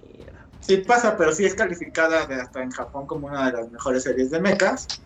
Y pues realmente este, está muy buena. De hecho, las figuras, bueno, yo tengo la Yoko que salió de Revoltech, de las primeritas, de las primeras figuras que sacó Revoltech, yo tengo la Yoko. Esa cosa ahorita está Monas chinas de eso, monas chinas. Y este y las figuras de los Burren, de las de lo que son los robots, los mechas, esas ya están así igual super mega caras y, y es cabrón que las consigas, ¿no? Está ¿Tú cabrón. viste, viste- tú haces una reseña, ¿no, mandan? De Eureka 7, que también es otra Ah. serie de mecha, con mechas. Sí, sí, sí, sí, sí, ahorita que me acuerdo. Este, no, no tenemos comentarios, igual aquí hay un chorro de... Pues, de- nos piden que hablemos de, de Code Geass, pero yo no vi. ¿Quién, Code quién vio Code. Geass? No, yo no vi. pues, ahí sí se las debo. Y nos piden que hablemos de, de, de Sots, ¿no? Zoids. Zoids, Ah. ahorita yo les hablo de Zoids si quieren. Al menos Zoids, de la ver. primera serie, ¿eh? Qué bueno, porque tampoco la vi. Así que qué bueno que tú sí la viste. Uy, Sí, mira, porque me tocó en la Eureka... época de desempleo. Ajá, yo me acuerdo que igual ya tiene un rato, pues es del 2005, Eureka 7. Y pues imagínate, 10 años después de Evangelion, y me acuerdo que también empezó a generar mucho boom en Japón, salía mucho, me acuerdo que en Atomics lo mencionaban mucho, que estaba saliendo Eureka 7, y me dio curiosidad, no es una serie muy larga, son creo que 50 capítulos, y la verdad me gustó, como que también trataba de irse un poco por esas líneas de ser así como más filosófico, este medio, este, un poquito más denso el asunto, pero bueno, pues también te lo combinaban pues con, con, el amor juvenil y claro, pues con robots gigantes, chinga su madre. Entonces, si mal no recuerdo, pues igual trataba, el, protagonista era un morrito que se llamaba Renton, que bueno, este, pues igual vivían ahí en un mundo medio raro, no tan postapocalíptico, más bien como que sí había pasado algo malo, pero ya estaban bastante recuperados y ya como que empezaban a vivir la buena vida. Y el morro, pues le gustaba este les gustaba surfear y curiosamente en la atmósfera de ese planeta había una sustancia medio extraña verde que podía alimentar a una gran cantidad de dispositivos, ¿no? Entre ellos los robots gigantes y sus tabletas de surfeo. Entonces podían como que surfear en ese como éter que estaba en todo el planeta. Y este morro idolatraba a una banda como de como de artistitas este renegados, este que se llamaban el Gecko State. Y que bueno, eh, hacían ahí, pues eran así medio rebeldes y desmadrosos, este, ahí andaban atacando a la autoridad y aparte pues eran muy buenos patinando, ¿no? Pero en una de esas pues sí cae, este, si mal no recuerdo, creo que le cae este una, una morra del, del Gecko State, que creo que era esta, la misma Eureka, y con un robot gigante, ¿no? Rojo, que ahorita no me acuerdo cómo se llamaba pero bueno, básicamente para hacerles el cuento corto, pues este morro les ayuda, se escapa, se une al crew del Gecko State y pues se da cuenta que sí, que estos morros pues saben más de lo que aparentan, ¿no? Y que al parecer pues están vinculados con una conspiración clásico, con una conspiración este gubernamental que al parecer pues lo que quiere es descubrir este la naturaleza de unas criaturas ahí medio abstractas que son como extraterrestres que no saben bien qué son ni qué quieren pero que después te dicen que sí, son una raza extraterrestre que quiere comunicarse con los humanos, pero pues que no sabe cómo porque son muy abstractos. E incluso esta Eureka, la morrita del protagonista, pues es, es, parte de esa raza y fue diseñada por ellos para comunicarse con los humanos. O sea, literalmente hicieron un humano para, para, para, para, para cerrar el puente, ¿no? Para hacer ese vínculo. Y la investigación del papá del protagonista, este el origen de Eureka, pues hay robots gigantes, porque por qué carajos no. Las facciones que ahí se andan peleando, pero el anime, toda la, toda la historia tiene una perspectiva muy optimista, o sea, no está tan dark. Y este y la verdad tenía también unos unos intros muy buenos que también este recuerdo con, recuerdo con mucho cariño. Entonces, este ya tiene mucho tiempo que la vi, yo creo como unos ocho años. Pero sí me acuerdo que estaba muy divertido este Eureka Seven, estaba bonito, estaba como muy ameno. Ah, y luego hubo una secuela, pero esa sí ya no la vi. Hubo una segunda parte y esa sí no supe de qué trataba. El buen Moy este, nos pregunta que cómo se considerarían los Medabots. Pues, pues, como robots. Robots Pokémon, ¿no? Ajá, porque no, no eran gigantes ni los piloteabas. Son más bien de tema de Catch Them All, ¿no? Entra para los Digimon, los Pokémon, los Yokai Watch. Para hacer mecha tiene que ser piloteado. Por ejemplo, ¿sabes qué es un mecha y que casi la mayoría de la gente no lo piensa así? Pues dices, bueno, pues es verdad. La armadura anti La armadura anti que es un mecha. Sí, es un mecha. O sea, la armadura de Iron Man normal no es un mecha. La armadura anti-Hulk es un mecha porque es... trae al güey en armadura dentro. Exactamente. Entonces, este y hay, por ejemplo, un par de centinelas. Es un mecha, pero chiquito. Hay un par de que igual eran unos, que eran una versión mecha, porque eran piloteados por personas. Ah, sí. Ajá, La de la época de los 198. Ajá, exactamente. Sí, que no me acuerdo cuál es el modelo de, de centinela, el CXT o alguna mamada así, no me acuerdo bien eran mechas porque eran piloteados por personas, ya no eran solo robots gigantes que, cazaban este, mutantes. Porque qué aburrido. Sí. Tenemos algunos saludos desde el Facebook. Ricardo de Guinaco González nos dice, órale, yo nada más vengo por saludinis porque no soy fan de los mechas. Me ha costado mucho terminar de ver Evangelion, que se supone es el parteaguas y la reinvención de estas. Dice que no puedo con su lentitud, los clichés de anime genérico y la pinche actitud de Shinji. De Shinji. Y quiere saludos al necro del Necrobot Omega Prime. Saludos, saludos, este güey sí sabe. No, ¿Cuál? Está bien, güey. Sí. Ah, ta- ta- No le gusta Evangelion. Sí, qué pedo. Es, es, es para niños depres, para niños cool, tú sabes. Bueno, Pero le gusta Sí, mucho, güey. no hay si pedo. la serie es- si la serie se les hace muy larga, pues ya saben que pueden ver Rebuild of Evangelion, que son las tres películas, que es una historia alterna, secuela, nadie sabe, pero que te vuelven a contar todo, pero más rápido. Es una revisión. Ajá, como dicen. Exacto. El queso Santana dice, Sagarios, antes que nada un saludo Saludos. para todos. Saludos. Dice, el que para mí, y no solo para mí, sino que para muchos, siempre será Evangelion como el mejor, ya que aparte de la historia, los diseños, personajes y animación, son lo que está chingón de esta obra, más el plus del opening, que cuando lo escuchas solo puedes, no puedes dejar de cantar. Hace mucho me aventé el podcast que hicieron hace algunos años y ahí fue donde le entendí al final, porque las explicaciones de la maldad, ya que sí, esta, esta madre tiene dos finales muy raros, uno es espiritual y otro literal, por así decirlo. Yo espero que el año que viene pasen el final de las películas, por lo menos aquí, en un Konichiwa Fest. Para terminar, me gustaría el saludo de la Pasiones, la maldad. Yo ya no soy la pachonés, soy la maldad. Bueno. Eh, David Meneses Ávila dice, maldad, cuídese de la pandemia. Vengo por mi saludo del saga más chingón de todos, la maldad. ¡Eh! Ay, ay, Saludos. Deja de andarte escribiendo en tus cuentas, maldad. ¿Quién escribió eso? Eh, David Meneses Ávila. Bien, Estuvo en tu cuenta de David Meneses. cállate. Dice, y aunque él no quiera, yo esperaré con ansias el monstruoscopía de este año. Pero y no, si va a no se anima a hacerlo, me aguantaré al próximo año. ¿Eh? No y va a haber, morros, no va a haber monstruoscopías. Nos comparte que mechas muy buenos son los Zoids. Que sí son Mm, mechas. Sí, soy No. Cerameca. Sí. Curiosa, curiosa esta Zoids, resulta que existen desde 1982. Mira, el año que nací. Que nacimos la mayoría. La mayoría son algunos Ches que viejos. tocó mal año. Sí, Sí, son algunos que son mocosos. Sí, sí, Como sí, el- sí. Mocosos y pachones. Sí.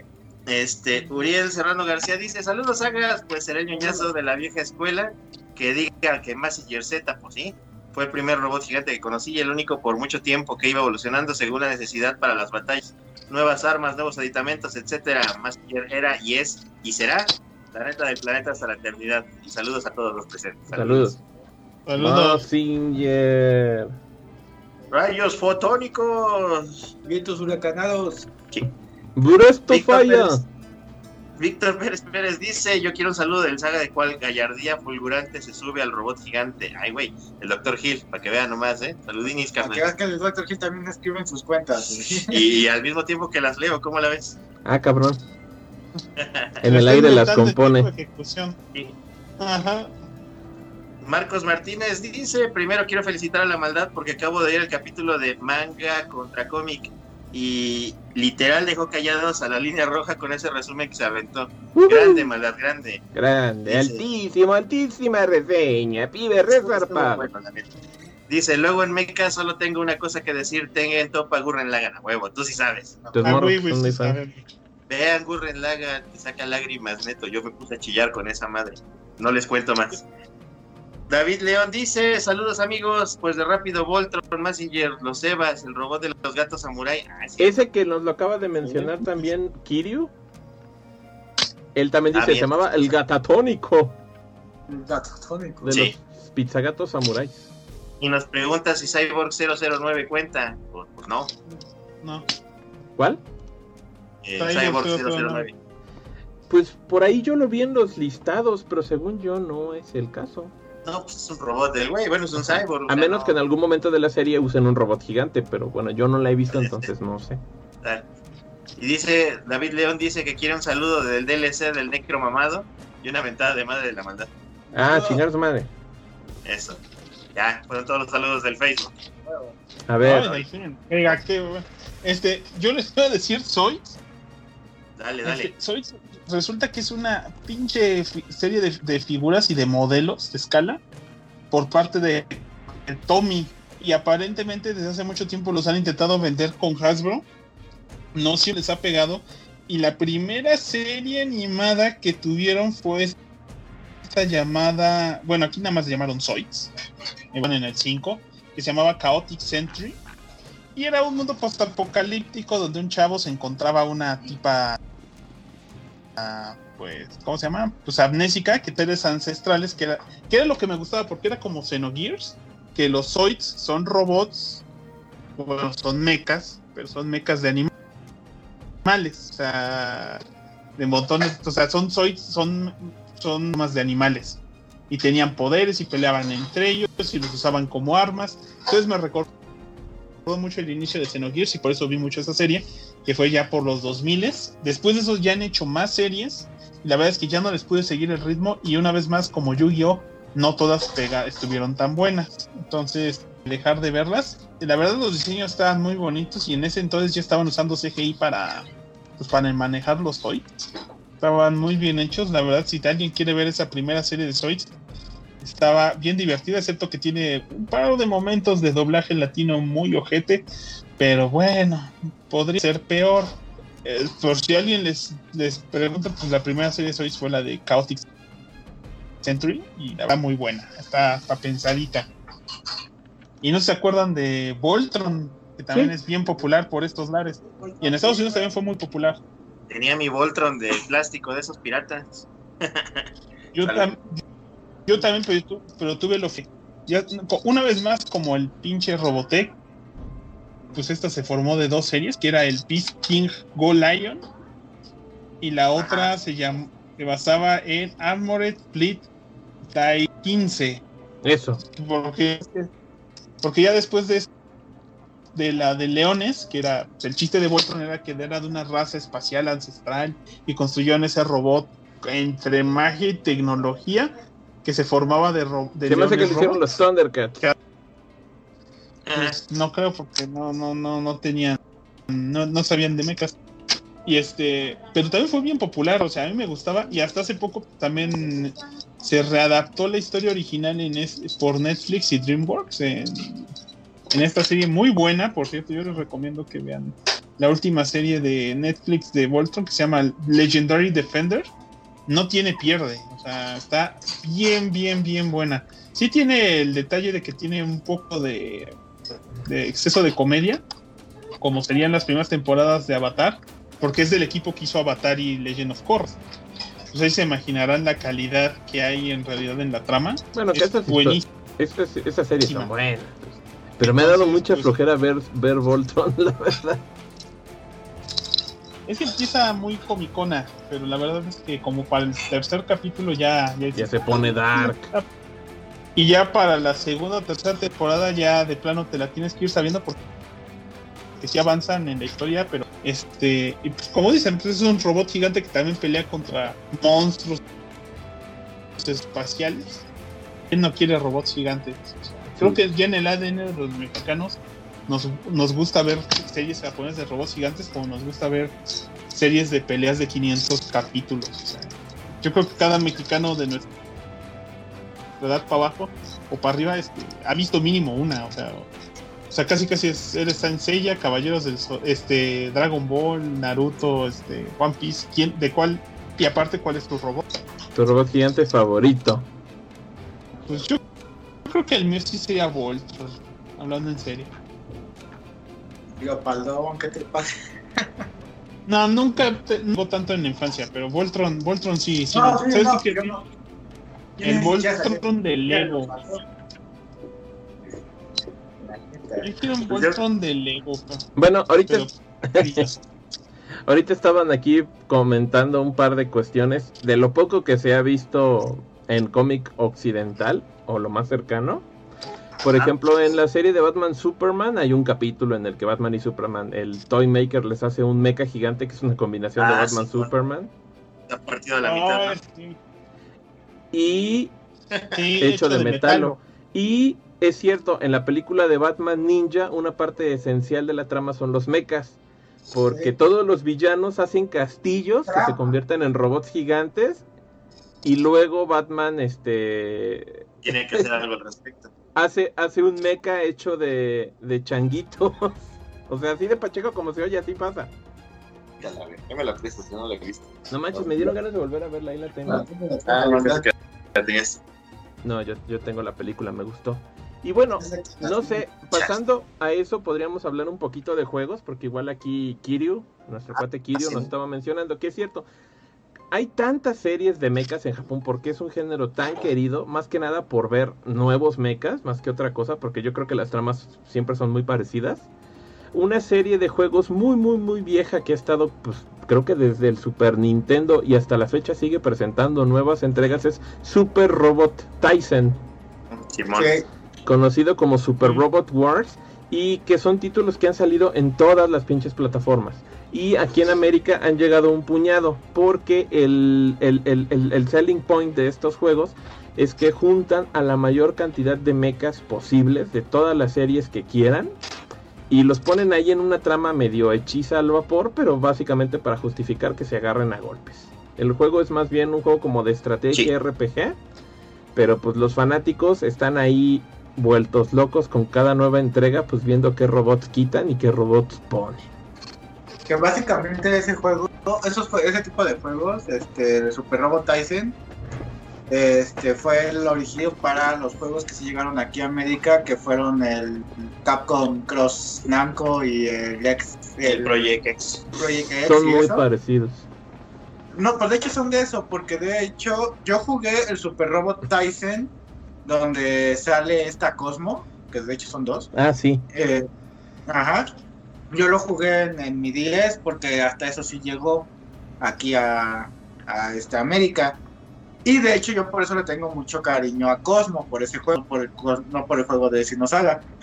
Y después salieron los este, Namco Cross este, Capcom, que el primerito ese sí nunca llegó a América, ese se fue exclusivo de Japón. El de PlayStation, ¿no? ¿no? El de PlayStation 1, pero los- las secuelas sí llegaron, el que... Ah, Los de 10. Ajá, el Namco Cross Capcom 2, el de... No, Namco Cross Capcom Cross, este... Cross Zone Algo se llamaba. ¿no? Ajá, Sí, era tenía Namco nombre. con Capcom, con... Sega. con Sega, ajá, y, y después salió el que era Namco con Capcom con Sega y algunos monos de Nintendo. Eh, son un desmadre. Ajá, pero bueno, todo se derivó de ahí precisamente por esos juegos de Robot Tyson y, y estuvo padre, ¿no? Porque realmente Robot Tyson, como decía, que el 1, 2, 3, Project X. todos se parecen, pero este al final de cuentas, pues el chiste es ver qué personajes ponen y qué personajes sacan, ¿no? Y, y este, entre ellos creo que por ahí también salió el invitado los de Cyberbots Full Metal Madness, que es donde sale el Jinza Otome y el Bloody. Ah, sí. Bloody. De Cyberbots. Ajá. Ajá, que todo el mundo conoció a Jinza Otome aquí en, en México Por el Marvel vs. Capcom. por el Marvel vs. Sí, que fue un juego que casi no tuvo presencia de este lado del charco. Y que luego Capcom trató de revivir un poco la idea cuando sacó otro juego igualmente o más desconocido que fue el Tech Romancer. Que fue un juego de peleas que salió solo en Dreamcast, en el que igual hacían como un homenaje a todas las series de, de mechas. Y los protagonistas pues tenían diferentes tipos de mechas y se agarraban a golpes. Pero el juego pues es raro, es caro. Este, y es de esas cositas ocultas, olvidadas de Capcom, ¿no? Que antes hacía de todo. Yo tengo mucha curiosidad de, tec- de jugar Tech Romancer. Ojalá, ojalá un día lo pueda, lo pueda jugar. Pues te acuerdas que en Tatsunoko va a salir este algunos personajes que pues también tenían como sus mechas. Ah, sí. Algunos de sus no me acuerdo de los nombres de los personajes porque no soy muy fan de Tatsunoko. Pero bueno, estaba la, la suave crema. La suavicrema. Estaba la suavicrema que era el Gold Lightan. El Gold Lighter. Ah, aquí, aquí era la suave crema. Qué mal plan. Y estaban estos güeyes que eran la esta chava esta chava como si fuera la Jessie del equipo Rocket pero la anime que se enfrentaban a este como morrito y morrita que eran blancos y teníamos un pinche juguetito ese japonés con el que atacaban Ah, la, la Doronjo y que peleaba contra los Shatterman. Ándale.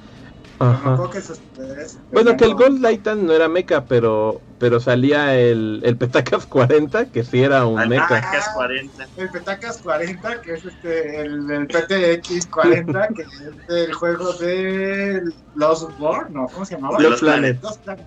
Los Planet, ajá. Ajá. Y en, y en Los Planet sí te ponías a jugar en, en, en mecha. Bueno, Sí. también jugabas a a pie, pero sí te subías a varios mechas y el y el 40.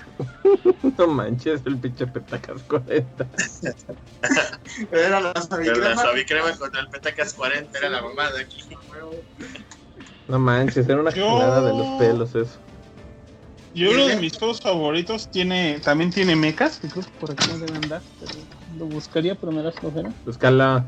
Que era el, es el Xenogears de PlayStation 1, que pues tenía como dos sistemas de combate, ¿no? Que tenía su su su, su sistema de juego como de artes marciales en el RPG y era bien divertido porque ibas a buscar piezas por todos lados para mejorar tu, tu robotcito. Perdón, es que me da risa Petacas 40. Seguimos pendejeando por el Petacas 40. Es que, es que era el. Petacas 40, man. El Petacas 40, también me acuerdo, me da un chorro de risa. Me mamaban con sus nombres. Sí, es que el, el problema que teníamos para el, el juego del Petacas 40, güey. Ya me dio ganas de jugar, güey. Ahí tengo aquí está. el Ahí está el Tatsunoko, ahí está. Yo también tengo eso. Sí, ya te iba a decir que me lo prestaras para jugarlo en el Wii. Sí, pero aquí se ve tanto el petacas, el- la suavicrema y el otro. Están todos ahí para pelear. Y por aquí creo que tengo el disco güey, quemado de la versión japonesa que estaba más chida. Ah, sí, ¿Dónde estaba chido. aquí? Pues este, este creo que estuvo en 90 pesos, 100 pesos, ¿no? Estuvo. Me bastante- costó como 200, pero lo compré de un, un alguien que lo había comprado igual. Barato. La verdad, el Tatsunoko es un juegazo y que y pasó muy. No, no, no este. inadvertido porque tuvo mucha cobertura, pero su momento de gloria como que duró poquito. El pedo fue que solo salió en Wii y, y no en demás consolas. De consolas sí hubiera pegado. Pues igual que los personajes no eran muy conocidos. O sea, francamente, era divertido jugar con el Petacas y las pues no, no eran así muy memorables que digamos. No. Con los Gacha Man, Ajá, y los Los gachoman. hombres gachos. Ese gacho man. Hombres gacho. que estaban diciendo los del si nos haga Ah, platícanos del Sinosaga y de los senos. Ah, de- de- hicieron orgasmos interruptus. Del Xenoblade Chronicles X, que pues, nada más salió en Wii U y tenía un sistema de, de, de mechas muy interesante. Xenogears lo tenía y lo divertido era que había una arena de bat- batalla de, de mechas, ahí- se llamaban Gears, eh, que se podía jugar después, o sea, ya después podías llegar y jugar y se veía como un juego de peleas en sillón, pero estaba, estaba chido. Ajá, era la gran ventaja, ¿no? Que podías modificar tus, ah, tus robots. Y me acuerdo que los movimientos gastaban combustible, entonces si te quedabas sin combustibles, pues ya no, ya no hacías más movimientos. Entonces sí era medirle mucho. O sea, yo me acuerdo haber perdido muchas batallas por quedarme sin colina en la pelea de, de. Y yo creo que me gustaría volver a jugar Xenogears, que de seguro está en Play 4, pero por mis traumas de Switch, ahorita quisiera tenerlo en Switch. ¿Por qué no es de Square? No es, no es de Sony. Pero sí, yo creo que hay muchos juegos aún de mechas ahí por, por jugar. Y la verdad, pues si no, también yo tengo ganas del Tech Romancer, pero como dice la maldad, está carísimo en el Dreamcast. O sea, quieren los ojos de la Virgen y como, pues, o las perlas, lo que sea de la Virgen, pero pues, es lo que quieren. Y Ajá. el Power Stone al menos, al menos escapó en PSP, ¿no? Que mínimo llegó a PSP para Collection. Sí, nada más una versión, versión rápida de, de mechas en videojuegos, por ejemplo, los mechas que usas en los juegos de este, Metal Slug. Ajá, este, en ciertas partecitas de- del juego. Está el, el robot policía, que es un mecha que juegas en Waku Waku 7. Ajá, es un mecha que lo controla un policía y un perro policía. Está el, el mecha que utiliza a Baby en Captain Commando. Baby Head en Captain Command. Es un mecha. Sí, sí, sí. ¿Algún otro que te acuerdes? En Mega Man X, la primera vez que te enfrentas a Bai, trae un mecha. Ajá, sí. Va. Bueno, por aquí Divinex nos menciona que el Shogun Frankie en One Piece, pues claro, porque One Piece tiene todo, porque es el shonen perfecto, güey. Uh. el besto shonen. es- Lo amas. Yo sí, sin pedo. Está chido. Yo veo miles de personas más. no manches. Eh, ah, ¿sabes, sabes qué está interesante? Cuando lees en Tortugas Ninja este, versus Power Rangers, las Tortugas Ninja usan el Megazord. Ah, sí. Sí. y se enfrentan a Vivo y a Rocksteady gigantes. No manches, ¿qué onda con eso? Ah, y aquí no. La neta, la neta el cómic está palomero. O sea, es malo, pero te divierte. güey. No, es De Power Ranger. Pues es que esto. Tortugas. De Power Rangers Tortugas. Chale. Yo quisiera comparar. Un, un. TP no me molestaría. No, no, no. ¿Eh? Son seis números y quisiera figuras de esos. Si salían las Tortugas Tengo- Ranger y te- el Shredder Ranger, puta madre. Tengo la idea, amigo, que sí iban a ver, ¿eh? Yo Ah, había sí. visto por ahí en una convención y lo mencionaron. Este, los de Super Seven, Ya. que tenían planeado este, llevar este, los Rangers, Tortugas Ninja Rangers. Sí, qué también la- locura. Pero esa se ve como una Pen Ranger. Ah, Súper bien, no manches. Ahorita que estaban hablando de juegos, yo me acordé, ahorita que estaba crasheando la compu. sí. Este, aquí saqué mi libro de El arte de Grasshopper. Y por ejemplo, en el segundo juego de No More Heroes, en el este, Desperate Struggle, igual Travis usa un, un este, mecha gigante que se llama Glastonbury para enchufarse a este güey, al.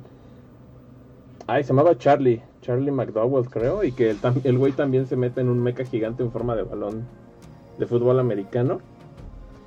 Ya ven Ah, que los huevo. pinches juegos de No More Heroes no tienen sentido y son una locura. No, no lo Pero tiene. está divertido que el güey se manda a hacer su mecha. Este, y esa pelea en particular, ese jefe es una pelea entre mechas. Y de hecho es como un juego de peleas porque te ponen así, este, frente a frente, con tus barritas de vida y todo. Está bien divertido. Va. ¿Sabes también quién? Ah. Trom- Ah, Trombón, ella también. Ah, ya trae su mecha. ¿Sabes cuál? Ahorita me acordé de Impacto. de Ah, la serie de. Gambari y Huemón. Ah, ¿No te acuerdas sí, que ah, salió en sí. Super Nintendo? Y que tenía su tema musical que era bien pegajoso el cabrón. Y que pues literalmente destruías otros robots gigantes, ¿no te acuerdas? Ese, ¿cómo me, me cagaba de la risa cuando tenías que llamarlo? Era, pues aparte le cagaba ayudarte. Super como en el de 64, en Creo el que primer Mystical Pues salió creo que en casi, creo que en todos. Y, y Es que no salió en el segundo, ¿no? De 64. Eh, creo que sí había unos niveles que lo podías usar.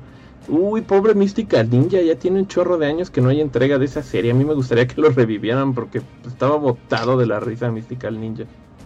¿Y sabes, Lo- sabes qué otro, este otro juego con mechas? Este, el, el gato robot, gato Ajá. roboto, Ajá. que Ah, sí. está en Switch y no es muy caro. Buenísimo, el gato roboto, muy, muy recomendable. Yo lo compré, está muy chido. Y pues es básicamente, eres un gato que tiene que salvar a su dueño que está atrapado en una nave que porque cayeron en un mundo desconocido y te tienes que ir subiendo a mechas para pasar este, los niveles Chon, chon, chon. Qué locura. y descubrir qué pedo con ese mundo. Entonces, gato roboto, así, gato roboto, así se llama, no, no le estoy diciendo mal.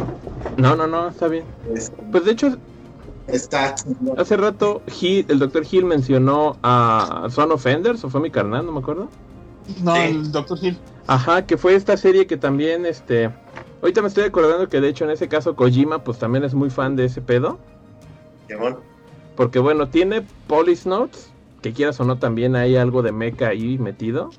Que usan sus estos trajes mecanoides, este, los polisnautas. Este... Y por ejemplo, eh, también está Son Offenders, que fue una serie de juegos que empezó en PlayStation 2 y lamentablemente se quedó en PlayStation 2, ya no hubo más entregas. En el que igual lo que, lo que importaba ahí era este, que estaban colonizando planetas en el sistema solar y pues ¿qué utilizaban para esa labor tan ardua? Mecas, mecas gigantes que se llamaban Orbital Frames y que curiosamente pues también estaban súper bien armados para los trancazos porque ya saben, ¿no? Este, siempre salen este, facciones disidentes y entonces el prota, eh, que era el diferente en los dos juegos, pero ocupaba el mismo mecha que se llamaba Yuti, pues tenían que hacer algo al respecto. Partir madres sobre un mecha gigante. bueno. Y estaban muy buenos los, los dos juegos de Son Offenders, difíciles como el carajo, pero estaban bien chidos. Sí. Ya también nos habían mencionado hace rato la, la saga de Front Mission, este, que son igual una serie de, de puros mechas. Ah, y los Titanfall, igual usan Ah, varios sí, mechas. sí, sí. Ahorita que lo pienso. Los Titanfall. Sí. No manches, ahorita me estoy acordando, pero no me viene otro a la mente ahorita así tan tan de reojo. Se, me- se me había pasado impacto de Mystical Ninja que era la onda del güey. Los, los Metal Gear son este, Ah, sí. pi- piloteados. Depende, hay muchos dentro de la saga de No, pero Metal Gear. sí, ¿verdad? Ajá, por lo general sí, por lo general los Metal Gear siempre son piloteados. Hay algunos Metal Gears que son chiquitos, como el que trae Snake en el 4, Ajá. que de hecho está tomado de Snatcher, que también se llamaba Metal Gear en ese juego. Este, pero sí, sí es cierto, porque de hecho en el primer Metal Gear, pues te peleas con Big Boss y él está a bordo del Metal Gear. En Metal Gear Solid, por ejemplo, es el Metal Gear Rex. En Metal Gear Solid 2 es el Metal Gear Ray. En Metal Gear Solid 3 es uno que tiene un nombre bien raro, no me acuerdo, pero también es un Metal Gear. En Metal Gear Solid 4 este hay una pelea entre el Metal Gear Ray y el Metal Gear Rex. Y luego en Metal Gear 5 sale uno que se llama el Sagilanthropus, que es como un humano gigante con cabeza de dinosaurio, está súper pacheco. Y también en Metal Gear Rising Revengeance, que de hecho por ahí está, igual te peleas contra otro Metal Gear bien raro que maneja un senador de Estados Unidos que quiere hacer cosas muy malas y como tú eres un ninja cibernético, pues tienes que hacer algo al respecto. Claro, es como el Donald Sí. Trump, de hecho. Y lo que da miedo es que se aventaba la frase porque igual dice hay que hacer América Ah, grande de nuevo y ese juego es de 2013. Sí, sí, es cierto. Y Sí, dices, había visto eso. Qué miedo. Da miedo. Por ahí anda el juego. No, no sé si estoy mal o, o recuerdo mal. ¿No había una serie de Transformers donde los niños se metían en los Transformers y unían fuerzas con los Transformers, güey? No me Se me- acuerdo. Mira, normalmente siempre estás mal, pero tienes razón si existe. Ah, ¿Qué te ¿Cuál pasa? es? ponle un tape, mi carnal. Creo que sí había algo así, pero los Sí. Transformers no, no pierden la conciencia y no pueden ser No, no, no, no. O sea, se, unían a los los niños se metían al Transformer y como que unían fuerzas porque ya sabes, ¿no? El poder de la amistad, alguna pendejada así, yo qué sé. Es que ellos eran como reencarnación de las almas de los Transformers o algo. O sea, solo ellos se Ah. podían meter en los Transformers. Era Sí. una serie bien rara, pero sí me acuerdo que existió. Creo que sí. Ajá, entonces eran los Transformers mechas. Los Transformers Mecos. mecos, porque estaban bien. Chale. Bien, señores, pues yo creo que ya hay que cerrarle, ¿no? Porque ya, ya está. ¿Ya es tarde? Me quiero ir a hacer la meme. ¿Te quieres ir a Memir? Ah, no, no, viejito. momir. ¿Te vas a ir Bueno, a...? antes de Eh, eso, unos ya. comentarios más. Sí. si me. Eh, Este, Daniel Ramírez, Ramírez, el buen Girio, nos dice que su compu que tiene nombre de monstruo mecánico del Doquel. Sí, la. Navi 08 monstruo argentino. Este, el buen Cabo, que nos dice que Messenger ya está en Netflix y nos pregunta si está completa, ¿alguien sabe? Creo que sí. Debe- sí, Ok. debería.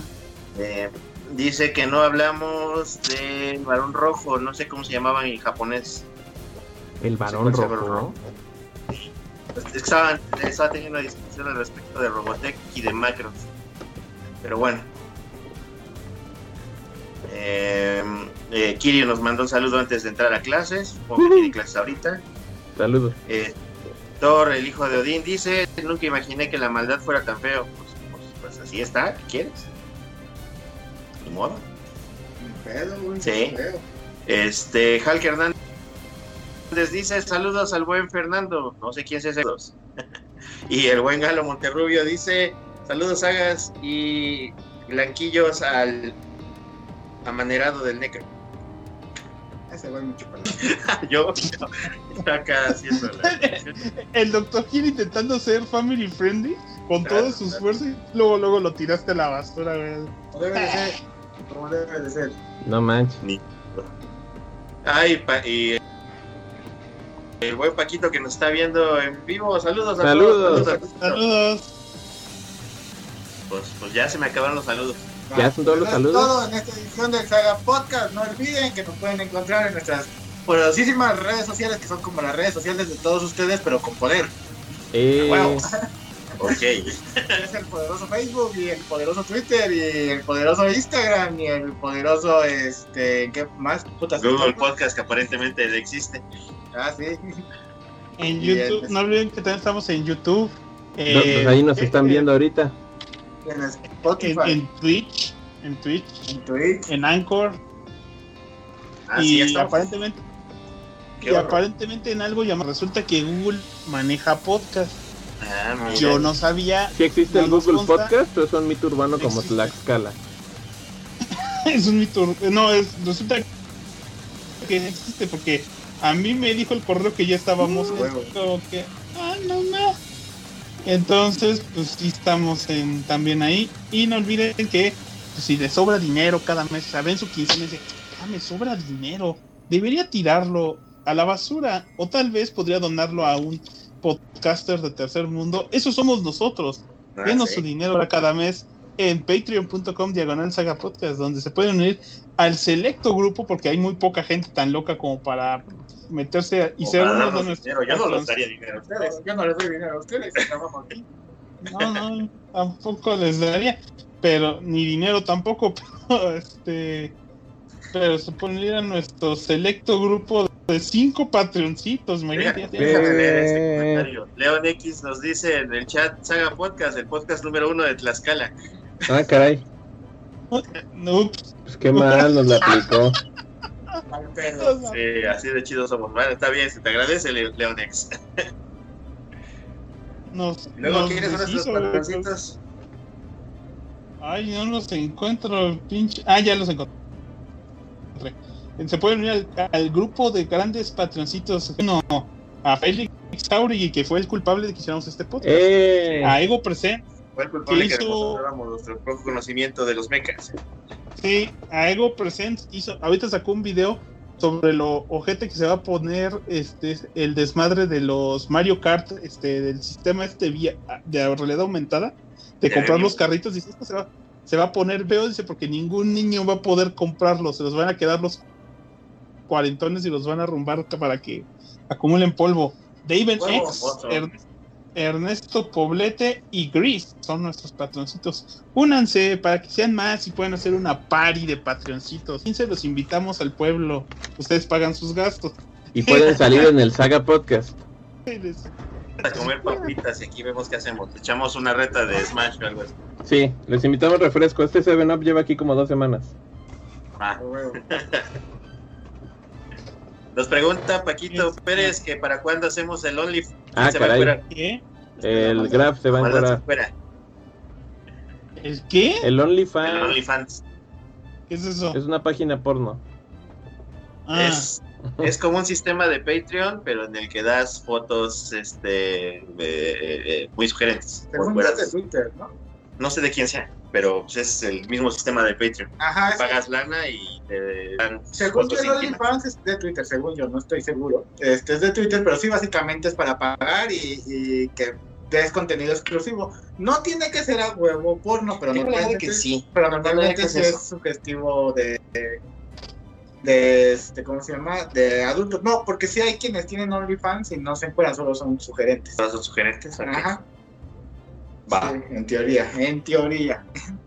en pero teoría bueno. el comunismo es bueno. En teoría. En, En en teoría. teoría el En comunismo teoría. funciona. En Pero bueno, estamos- teoría. Estamos en casi todas las redes sociales, así que no pueden estar ustedes. A lo, mejor hacemos un grupo de WhatsApp para Patreoncitos. De hecho, sería interesante. Ahí está. Hay Sí, que hacer un grupo. chido. Un grupo de WhatsApp pa- patroncitos. ¿Sabes qué? A lo mejor un Discord. Aunque nadie Ah. no usa el Discord para nada, pero, pero ahí ya tenerlo nada más para que digan, estoy en el Discord del Saga Podcast. Y escriben, ni madres, pero pues ahí estamos. A huevo, a huevo. Y también, también un Tinder, no sé para qué sea Tinder, pero también agregamos un Tinder y un. ¿Qué más? Otra red social. Entonces, Pero es red social, ¿no? Hay que unirnos a todas. ¿qué? Le ponemos haga podcast, no busco novia ni nada, solo. Busco novia que escuche el Saga Podcast, ¿no? Pues ya valiste chetos. No, pues no. Bueno, pues vamos a, vamos a ver si podemos revivir el super chat. Este, como ya bien dijo el, el gran, pues nada más es cosa de recibir el bendito papel. Este, mientras la forma de apoyar al Saga Podcast es a través del Patreon, este, o por PayPal incluso, ¿no? Pero, este, pues, pues, pues no hay más que eso. Agradecerles a todos ustedes en estos tiempos de pandemia y pues vamos a seguir dando contenido. Creo que todavía no vamos a salir de, de vacas o algo así. No lo sé. No, creo que. Pues no, dijimos que no íbamos a, hacer vacaciones, pues al final de Ah. cuentas es de las pocas veces que nos vemos en la semana. O sea, el día que se acabe la pandemia, descansamos. Sí. Ah. Y José Domínguez dice, digan para qué darles mi dinero, porque somos pobres y, Sí. y- y- y queremos no ser tan pobres. Sí. Y para comprar cosas para mejorar. el Necesitamos comprar una capturadora, neto, neto, necesitamos comprar una Porque capturadora. queremos hacer Es más de videos de de otras cosas. Ya compren la Es que sí podríamos hacer capturadora. más gameplays. Ya que quieren vernos hacer gameplays como el del Necro y Hill manqueando en el Metal Slug. Imagínense Sí. que ese bonito se veía si pudiéramos hacer directo de consolas. Y lo único que necesitamos es esa es esa capturadora. Que ya, pues ya creo que llevamos poquito menos de la mitad del dinero. Pues este. Pues yo les, se les agradecería, ¿no? Así que ya compráramos la capturadora, una bonita, que nos pudiéramos. Y pues después de eso, pues no sé, comprar cámaras, mejorar el hosting, para que eh, más gente entre, corregir la página de internet, porque pues ya da huevo luego. Y pues ahí, ahí síganos, señores. Nos vemos la siguiente semana. Cuando posiblemente el necro diga, Tengo hueva. va. Ahí se lo ven. Va. Somos, leg- somos Killbots. Pónganse. Chingados de matos. Bye.